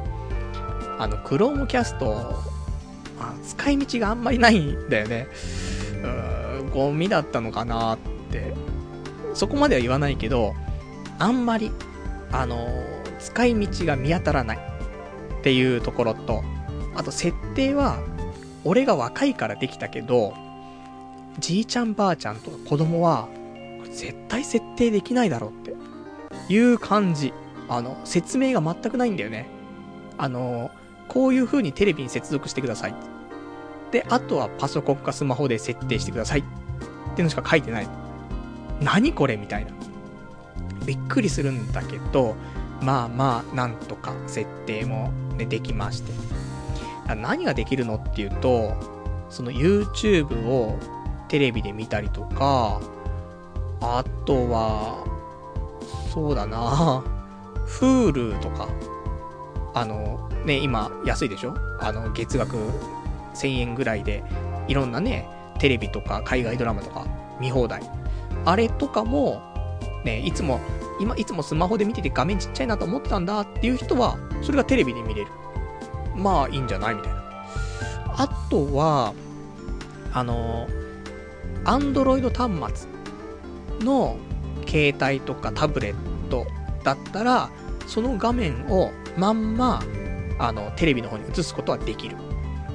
だから、パズドラとかも、一応テレビ画面で映すことは、一応できる。けど、俺、アンドロイドじゃないんだよね、と思って。あの、私 iPhone だからね。で、あと、タブレットは、Nexus 7の古いの持ってるから、これ連動させればいいかなと思うんだけど、何分もレクサス、ネクサス7が、あの、重くてね、どうにもならないんだよなーってのあるんだけど、一応そういうのもあって、今回ちょっとネクサス7を少し、一回ね、初期化してさ、軽くなんねえかなと思ってやったら、結構軽くなったから、これだったらもしかしたら少し、あのー、クロームキャスト使えんのかななんて思ったりとか。あとはパソコンの方だと、あのー、まあ、パソコンの方からもね、YouTube とかも連動させて表示することができるんだけど、あのー、Google のブラウザー、Google Chrome だったら、そのブラウザーに表示している画面っていうのが、えー、このテレビ画面の映すことはできるから、そうすると、一応ニコニコ動画とかっていうのも、Google Chrome で開いているページであれば、ね、テレビ映せますから。まあ、テレビの大画面でニコニコ動画を見ることも一応可能ですと。で、まあ、いいところとしては、この Google Chrome のそのね、ブラウザーを最小化して、あの、もう画面に見えないようにしちゃっても、あの、後ろでね、動画が再生されてるんであれば、テレビには再生された状態なのね。なので、あのまあ、テレビの方にはニコニコを流しながら、で、パソコンはパソコンで普通にあのネットサーフィンしながらとか、ね、まとめサイトを見ながらとか、そういうのも全然できるということで、まあそういう使い方なのかなとか。あとは、まあ Google Chrome で開いてるところはね、表示できるっていうことで、まあ、音楽流しておくとかね。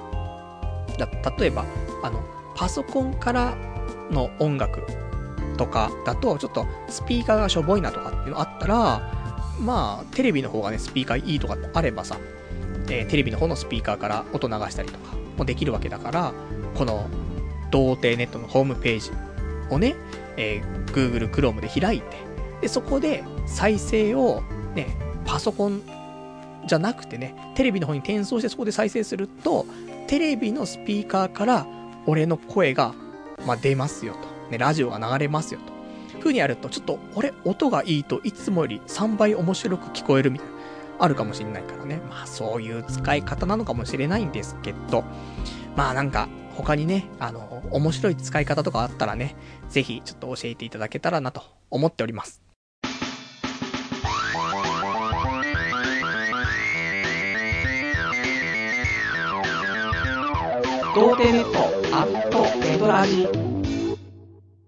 それでは、お時間ほど来ましたからね、お別れのコーナーしていきたいと思います。お別れのコーナーは、えー、今日ね、他に喋りたかったこととか、あとは、あそうですね、読んでないお便り、ね、この辺をご紹介しておきたいと思います。えー、そんじゃあね、私、えー、どうしましょう。まあ、結構ね、お時間もね、あの、今日は、あの、個人的には楽しくおしゃべりできているんでね、お時間結構経っているんですけども、えー、他、話したいこと、いくつかございますんで話していくと、あの、そうだね。じゃ先に、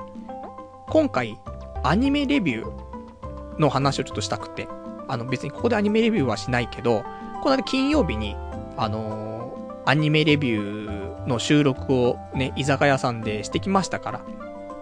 まあ、近いうち、今週中にアップをしますので、もしよかったらね、えー、2015年の夏の新着アニメレビュー、ね、これもちょっと後でポッドキャストで配信するので聞いていただけたらなということで、えー、まあ、今回もゲストね、まあ、毎回同様の秋久さん来ていただいてね、お話ししてますけども。今期ね、36本見てたね、チェックしてんの。いや、見すぎだろってね、思うけど。まあ、ねえ、アニメ見るぐらいしかすることなくてね。で、まあ、見続けてますけども、36本。です。しかも、今回は、結構、なんていうのかな、悪くない作品が多くて。いつもは、あの、いい、いい作品はすごい多いんだけど、わ、悪いというか、あんまりだなっていうのも多くて、結構切るんだよね。だから、まあ、20本とか15本ぐらいに、あの、継続視聴するのは減っちゃうんだけど、今回、そんなにその悪いなってのなくて、あの、全部平均点より上みたいな感じだったから、多分やっぱ30本ぐらいは継続視聴してるんだよねと思って。だから結構辛いところはあるんだけど、なんか外せないのが多くてね、なんかこの後化けるんじゃないかとかね、そんないろいろありましたけど。で、えっ、と、一応、まあ、このね、アニメレビューの話聞かない人もいるかもしれないから、ここでね、サクッと、あのー、概要だけ言っておくと。まあ、私、今回おすすめ、ね、ちょっとあります。そのところだけ言っておくと、えー、監獄学園、ね、プリズンスクール。このプリズンスクールは面白いぞと。ね。あの、原作の漫画読んでても多分アニメ楽しめる。むしろアニメの方が面白いかもしれねえというところで、あの、すげえおすすめ。ギャグ漫画なんだよ。ちょっと、あの、リアルな絵だから、なんかね、ちょっとシリアスな話なのかなみたいな。ちょっと見た、見んのめんどくせえなって言う人いるかもしれないけど、シリアスな絵で、ね、そのリアルな絵で、超ギャグ漫画だから、超面白い。ね。それで、あの、声優とかもね、あの、花沢香菜ちゃん、マジ天使のね、えー、ザーさんこと、花沢香菜ちゃんも出てるし、ね、いいよ。花沢香菜ちゃんの、なんか魅力がすべて出ているかな？あの、可愛い花沢香菜ちゃんも演じるし、ちょっとドスの効いたね、あの結構いかつい花沢香菜ちゃんも聞けるし、あのすごく満喫できるかなって思うし、話も面白いし、ちょっとおすすめ。で、あとは、えー、オーバー、オーバーロードっていうアニメがあるんだけど、これは俺は今季、もう一番おすすめできると思う。オーバーロードは、まあ言ったら、あの、ネットゲームの中でね、あの、繰り広げられるお話なんだけどさ、ね、定番じゃん。ね、あの、ソードアートオンラインじゃんみたいなね、ログホライズンじゃんみたいな、あるかもしんないけど、ちょっと違う視点で、面白い。あの、この手のやつはね、なかなか難しいかなと思うんだけど、オーバーロードは面白い。あの、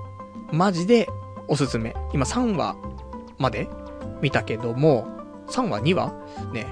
やっぱり面白い。なんで、今期、えー、オーバーロードとプリズンスクール。これだけは、あの、ぜひ押さえてほしいです。ね。あとはもういいです。見なくても。ね。だけど、オーバーロードとプリズンスクール。これだけぜひ、お願いします。ということで。で、このアニメレビューの後ね、えー、ちょっと、ね、終電までまだ1時間ぐらい時間があったからね、ちょっとガールズバー行こうかってね、ガールズバー行こうとしたんだけども、まあ、ガールズバー、満席ということでね、ちょっと行けませんでしたからね。まあ、悲しいね。たまにはなんか女性に絡む話もしたいなと思ってね、ガールズバー行きたいなと思ったんだけど、まあ満席じゃしょうがないなということでね、またこれは次回、ね、ちょっとガールズバーは行ったらね、お話をしたいと。ね。まあそのうち、ちょっと近いうちにね、無職のうちに一回出会いに関するイベント、何、何かしらやりたいんだよね。あの、行きたいの。こんにちは、無職です、みたいな。で、お、おう、みたいな。で、そんな感じの空気ってもう今しかできないじゃんっていうところで、無職のうちに一回ね、そんなイベント参加したいなと思ってるので、まあ、近日、何かしらね、ちょっとお話できるところがあれば嬉しいなと思っております。じゃあ、あとは、お便り。ラジオネーム、えー、草壁さん。パルさんこんばんは。えー、おもちゃ業界に携わりたいというパルさん。あなたはリスナーたちの立派なおもちゃです。自信を持ってください。応援してます。っていうね、お便りいただきました。ありがとうございます。そうだね。本当に、ね、アイアもおもちゃだからね。ひどいもんですけどもね。まあ、いじっていじられね。まあ、楽しんでいただけてるんでしょうかね。まあ、ね、完全に、まあ、おもちゃだよね。その、なんつうの？昔、ね、こんなのあったよなーって、あったあったって。ね一緒じゃんってね。昔、童貞ネットっていう、なんか、ポッドキャスト聞いてたことあるんだけどさ、あったあったみたいなさ。10年後、20年後、ね。ぜひ盛り上がってくれれば、それが本望ってことだからね。まあ、俺もいいおもちゃっぷりになれれば嬉しいなと、ね、思っております。自信を持ってね、あの、あなたはなんでおもちゃ業界目指そうと思ったんですか？って私がおもちゃだからですっていうね。採用みたいな。なるのかどうかね、わかりませんけども、で、まあこれからもね、あの、楽しんでいただけるように頑張りたいと思っております。あとはラジオネーム、羊ガエル水族館さん。クロームキャスト持ってるわ。モニターにつないで作業用 BGM を流しっぱなしにしてる。だらだらとパソコンしたくない時とかに役立つよっていうね、お答えいただきました。ありがとうございます。なるほどね。やっぱりそういうモニターにつないで作業用 BGM か。とかに使うといいと。そうだね。なんか、そういう使い方なんだろうね。でもそれ、でもよくわかんないんだよね。結局、パソコンで、普通に音楽流しながら作業するのとは何が違うんだろうって思っちゃうところはあるんだけど、まあ何かしらね、あるんでしょう。ねその辺がちょっとよくわからないところありますけどね。あとはダラダラとパソコンしたくない時に役立つと。そういう使い方。ねちょっと、私、あんまり想像はできなくてね。もう、基本的にパソコンの前にいるから、全部パソコンの前で、パソコンすりゃいいじゃんって思っちゃうんだけど、ね、そういうのを少し断ち切るためにも、クロ、クロームキャスト、いいのかもしれないね。ちょっと調べますね。もしかしたらこれで、俺のね、無駄なパソコンの時間が少なくなるかもしれないからね。まあ、そんな感じですね。あとは、ラジオま、ラジオネーム、キョロマルさん。パルさん頑張れってね、応援のお便りいただきました。ありがとうございます。ね、頑張ろう。ね、そろそろ、あの頑張らないといけない時期にやってまいりました。ね、今まで頑張ってなかったのって言うとそういうわけじゃないけど、あの本当の本当に頑張らなくちゃいけない時期になってきましたってね、ようやく切羽詰まってね、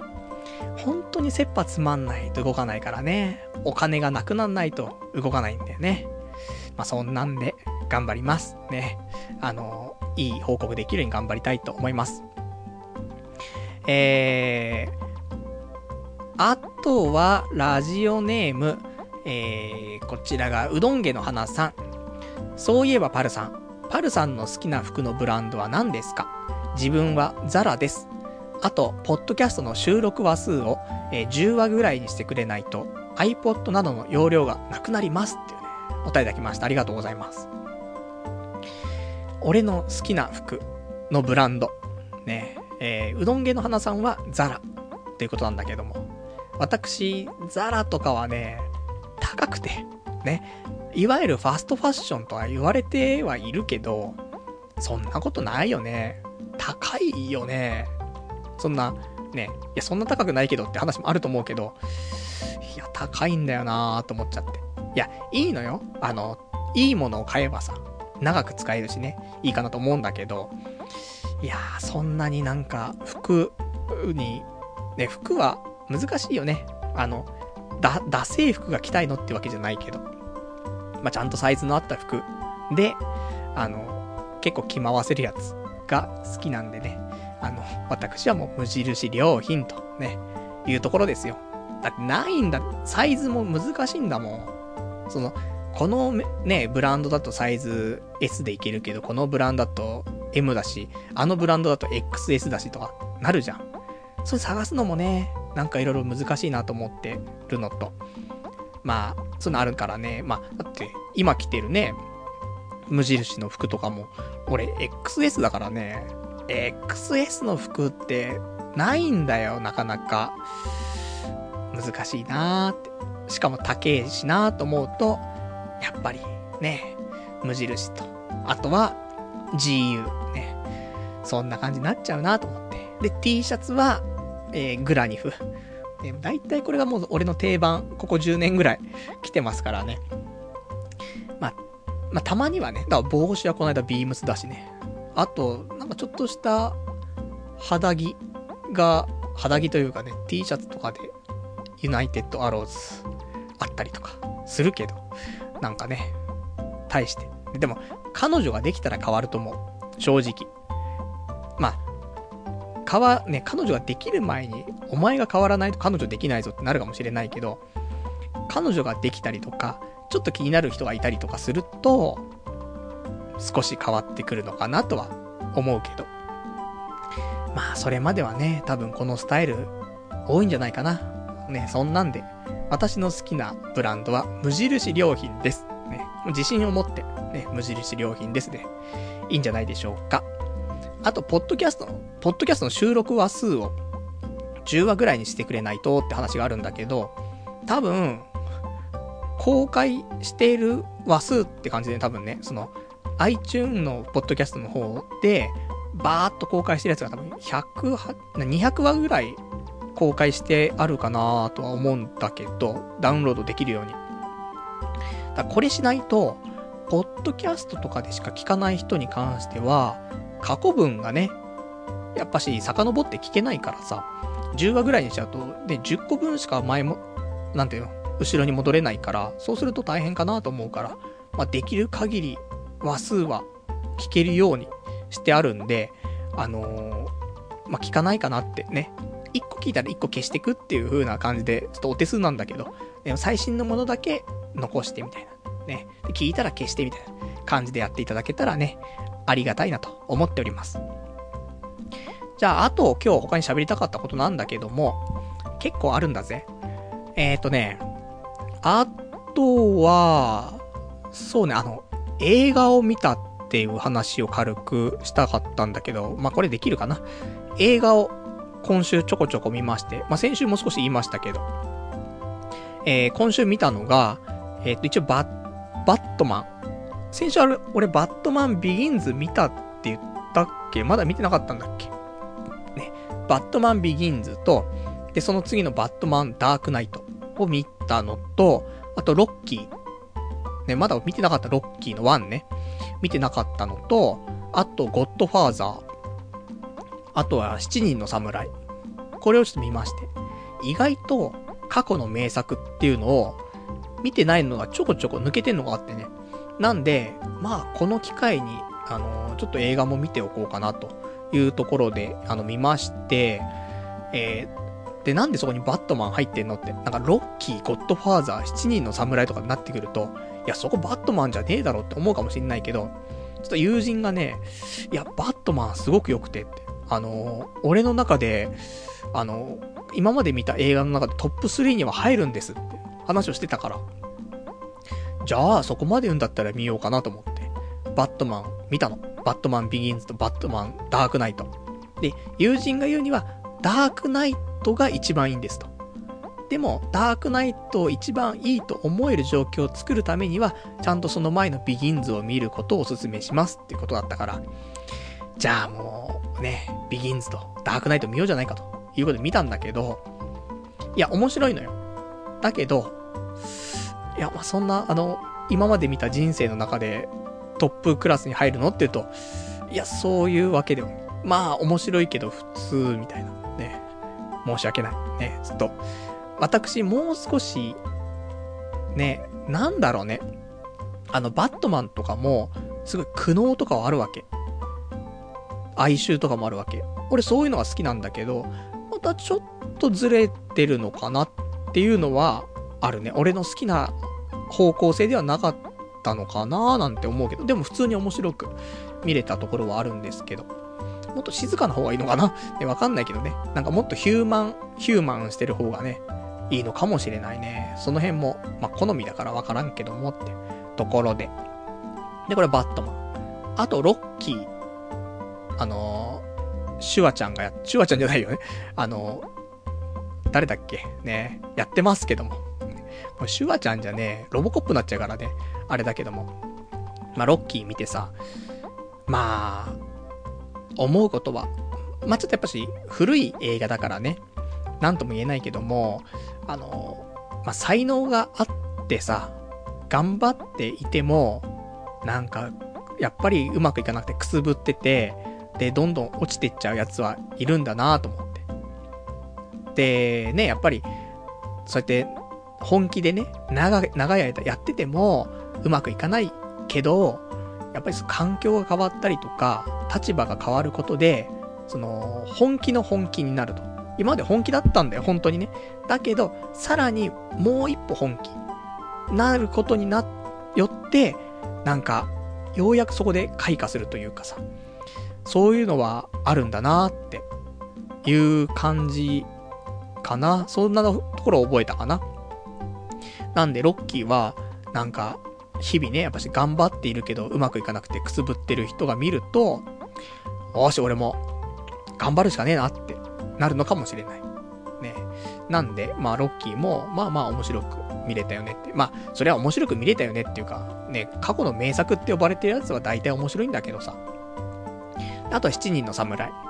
黒沢明監督。まあ、黒沢明監督はいくつか見たのもあるけど、なんだかんだで七人の侍見てなかったんだよね。長いんだよ。多分。3時間ぐらいあるんだよね、多分。なんでな、長いから、3時間ちょっとあんのかな。だからなかなか見る機会なかったけども、ね、今回見まして。まあ面白かったよね。あの、うまいね、やっぱりね。その、白黒の映画だからさ、その頃の作品だけど、あ、うまいなって、ね、俺が言うのもなんだけど、思うし、で、やっぱりなんかね、壮絶だったね、なんかね。そういうのもあって、なんか本当に、あの映画の一つのひな形というか、ね、そういうのが作られたんだなっていうのは感じたねって。やっぱりその、日本でも海外でもさ、評価高いじゃないすごく。映画のランキングとかやるとやっぱ7人の侍入ってくるから。やっぱりね、そういうのを見るとね、あ、これが、なんか映画のテンプレというか、作ったんかなみたいなところはあるよね。まあ、そんな感じをちょっと受けましたってところだね。で、あと、ゴッドファーザー。今回見た中で一番面白かったのはゴッドファーザーなんだけど、ね、なんで俺、ここまでね、ゴッドファーザー見てなかったんだろうと思うけど、いや、面白かった。それ昔の映画なんだけど、全然昔な感じしなかったね。すっごく、あの、いい感じで入ってくるし、面白いし、テンポいいし、緊張感もあるし、良かったんだよね。で、やっぱしキャラクター、ね、その、俳優さんとかってさ、俺たち日本人だからさ、日本人の顔って結構見分けつくけど、外国人の顔って見分けつかないの多いじゃない。だあれ、こいつがなんだっけ？あいつがなんだっけ？とか、名前が似てるからあいつがなんだっけ？こいつがなんだっけ？なること多いけど、やっぱり、うまい作品とか、名作って言われてる作品は、キャラがやっぱし、一人一人個性があるから、あ、こいつはこいつ、こいつはこいつってやっぱし、見分け絶対つくし、あ、デブみたいな、で、テンパーみたいなさ、ハンサムとかさ、そんな、あ、髭生えてるとかね、いろんなあるけど、やっぱり主要な人物に関しては、ちゃんとわかるようになってる。で、名前も、わかりやすい。あ、こいつがあれね、こいつがあれねってなるよ。だから、そういうのでも、こういうところからうまくできているなっていうのはある。もうそういう根本からして。で、途中で、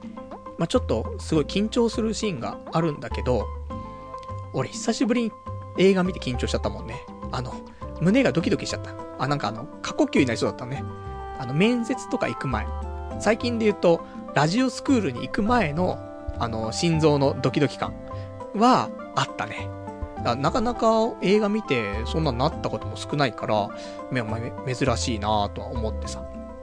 で、あと、ゴッドファーザーって言うと、あの、アルパチーノね、が出てるんだけど、あのね、ゴッドファーザーに出た時のアルパチーノ、32歳なんだよね。で、超絶イケメンなんだよね。かっこよすぎるわ。あの、主人公の男の子が、まあ、アルパチーノ、男の子でも32歳だけどさ、超イケメンでかっこよくてさ。で、でもアルパチーノって、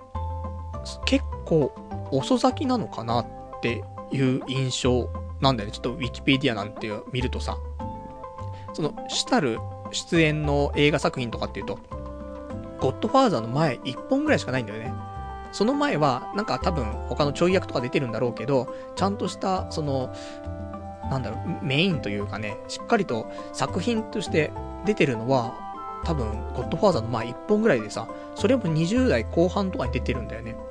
だから、あの、結構ね、今で言うと俳優さん10代とかで活躍し始めてさって多いけど、32歳でね、こういう、まあ、ようやく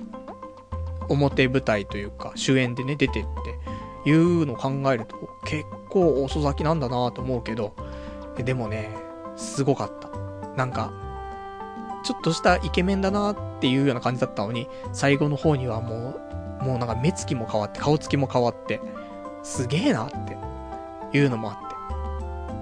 て。いや、よかった。ね、あの、ゴッドファーザーはいい。ね、あの、素敵な映画だなと、ちょっと思っておりますと。いう感じの、ちょっと映画レビューね。あんまりしませんけどもね。そんな感じだね。あとは、えー、そうだね。他に話したいことに関しては、だいたい言ったかなうん。ほぼほぼお話できましたかね。まあ、そんな感じで、えー、じゃあ今日この辺でで大丈夫かしらね。で、えっと、他ね、まあ、大丈夫なのって、お話としては、あの、アニメレビューが、ね、今週ちょっと、あのー、配信の方ね、ちょっとしますから、アニメ見ている人はぜひ、ちょっとチェックしていただけたら嬉しいなというところだね。で、えー、来週は、6月26日の日曜日、またね、23時から1時間から2時間ぐらいやっていきたいと思いますんでね、また聞いていただけたらと思います。では、そんな感じで来週はね、特にまだ予定も未定ですかね。うん。予定は未定ということで、大丈夫だね。なんかまた面白いこと、まあ、ボーリング？マイボール持ってボーリング？行くのもな、ちょっと恥ずかしいなと思うんだけど、まあ、行ったりとか、あとはもう、あの、転職活動だね。あの、マジの。やらないといかんのと、ね、ちゃんとあの、人材紹介会社の方からも、あの、ちょっとプレッシャーをかけられてるからね、えー、やらないといけないなっていうのはありますんで、その辺ね、ちょっと頑張って、えー、まあ、8月中には、なんとか、ね、お仕事をもう決まって、働けるようにね、頑張りたいなと思ってますから、まあその辺はね、えー、ぜひちょっと応援していただけると嬉しいかなと思います。じゃあ、そんな感じでね、えー、今日もね、まあ、2時間ぐらいですかね、お話しさせていただきましたけども、今日はこの辺でということで、じゃあね、えー、長い間、ご視聴いただきましてありがとうございました。それでは、また来週お会いいたしましょう。さようなら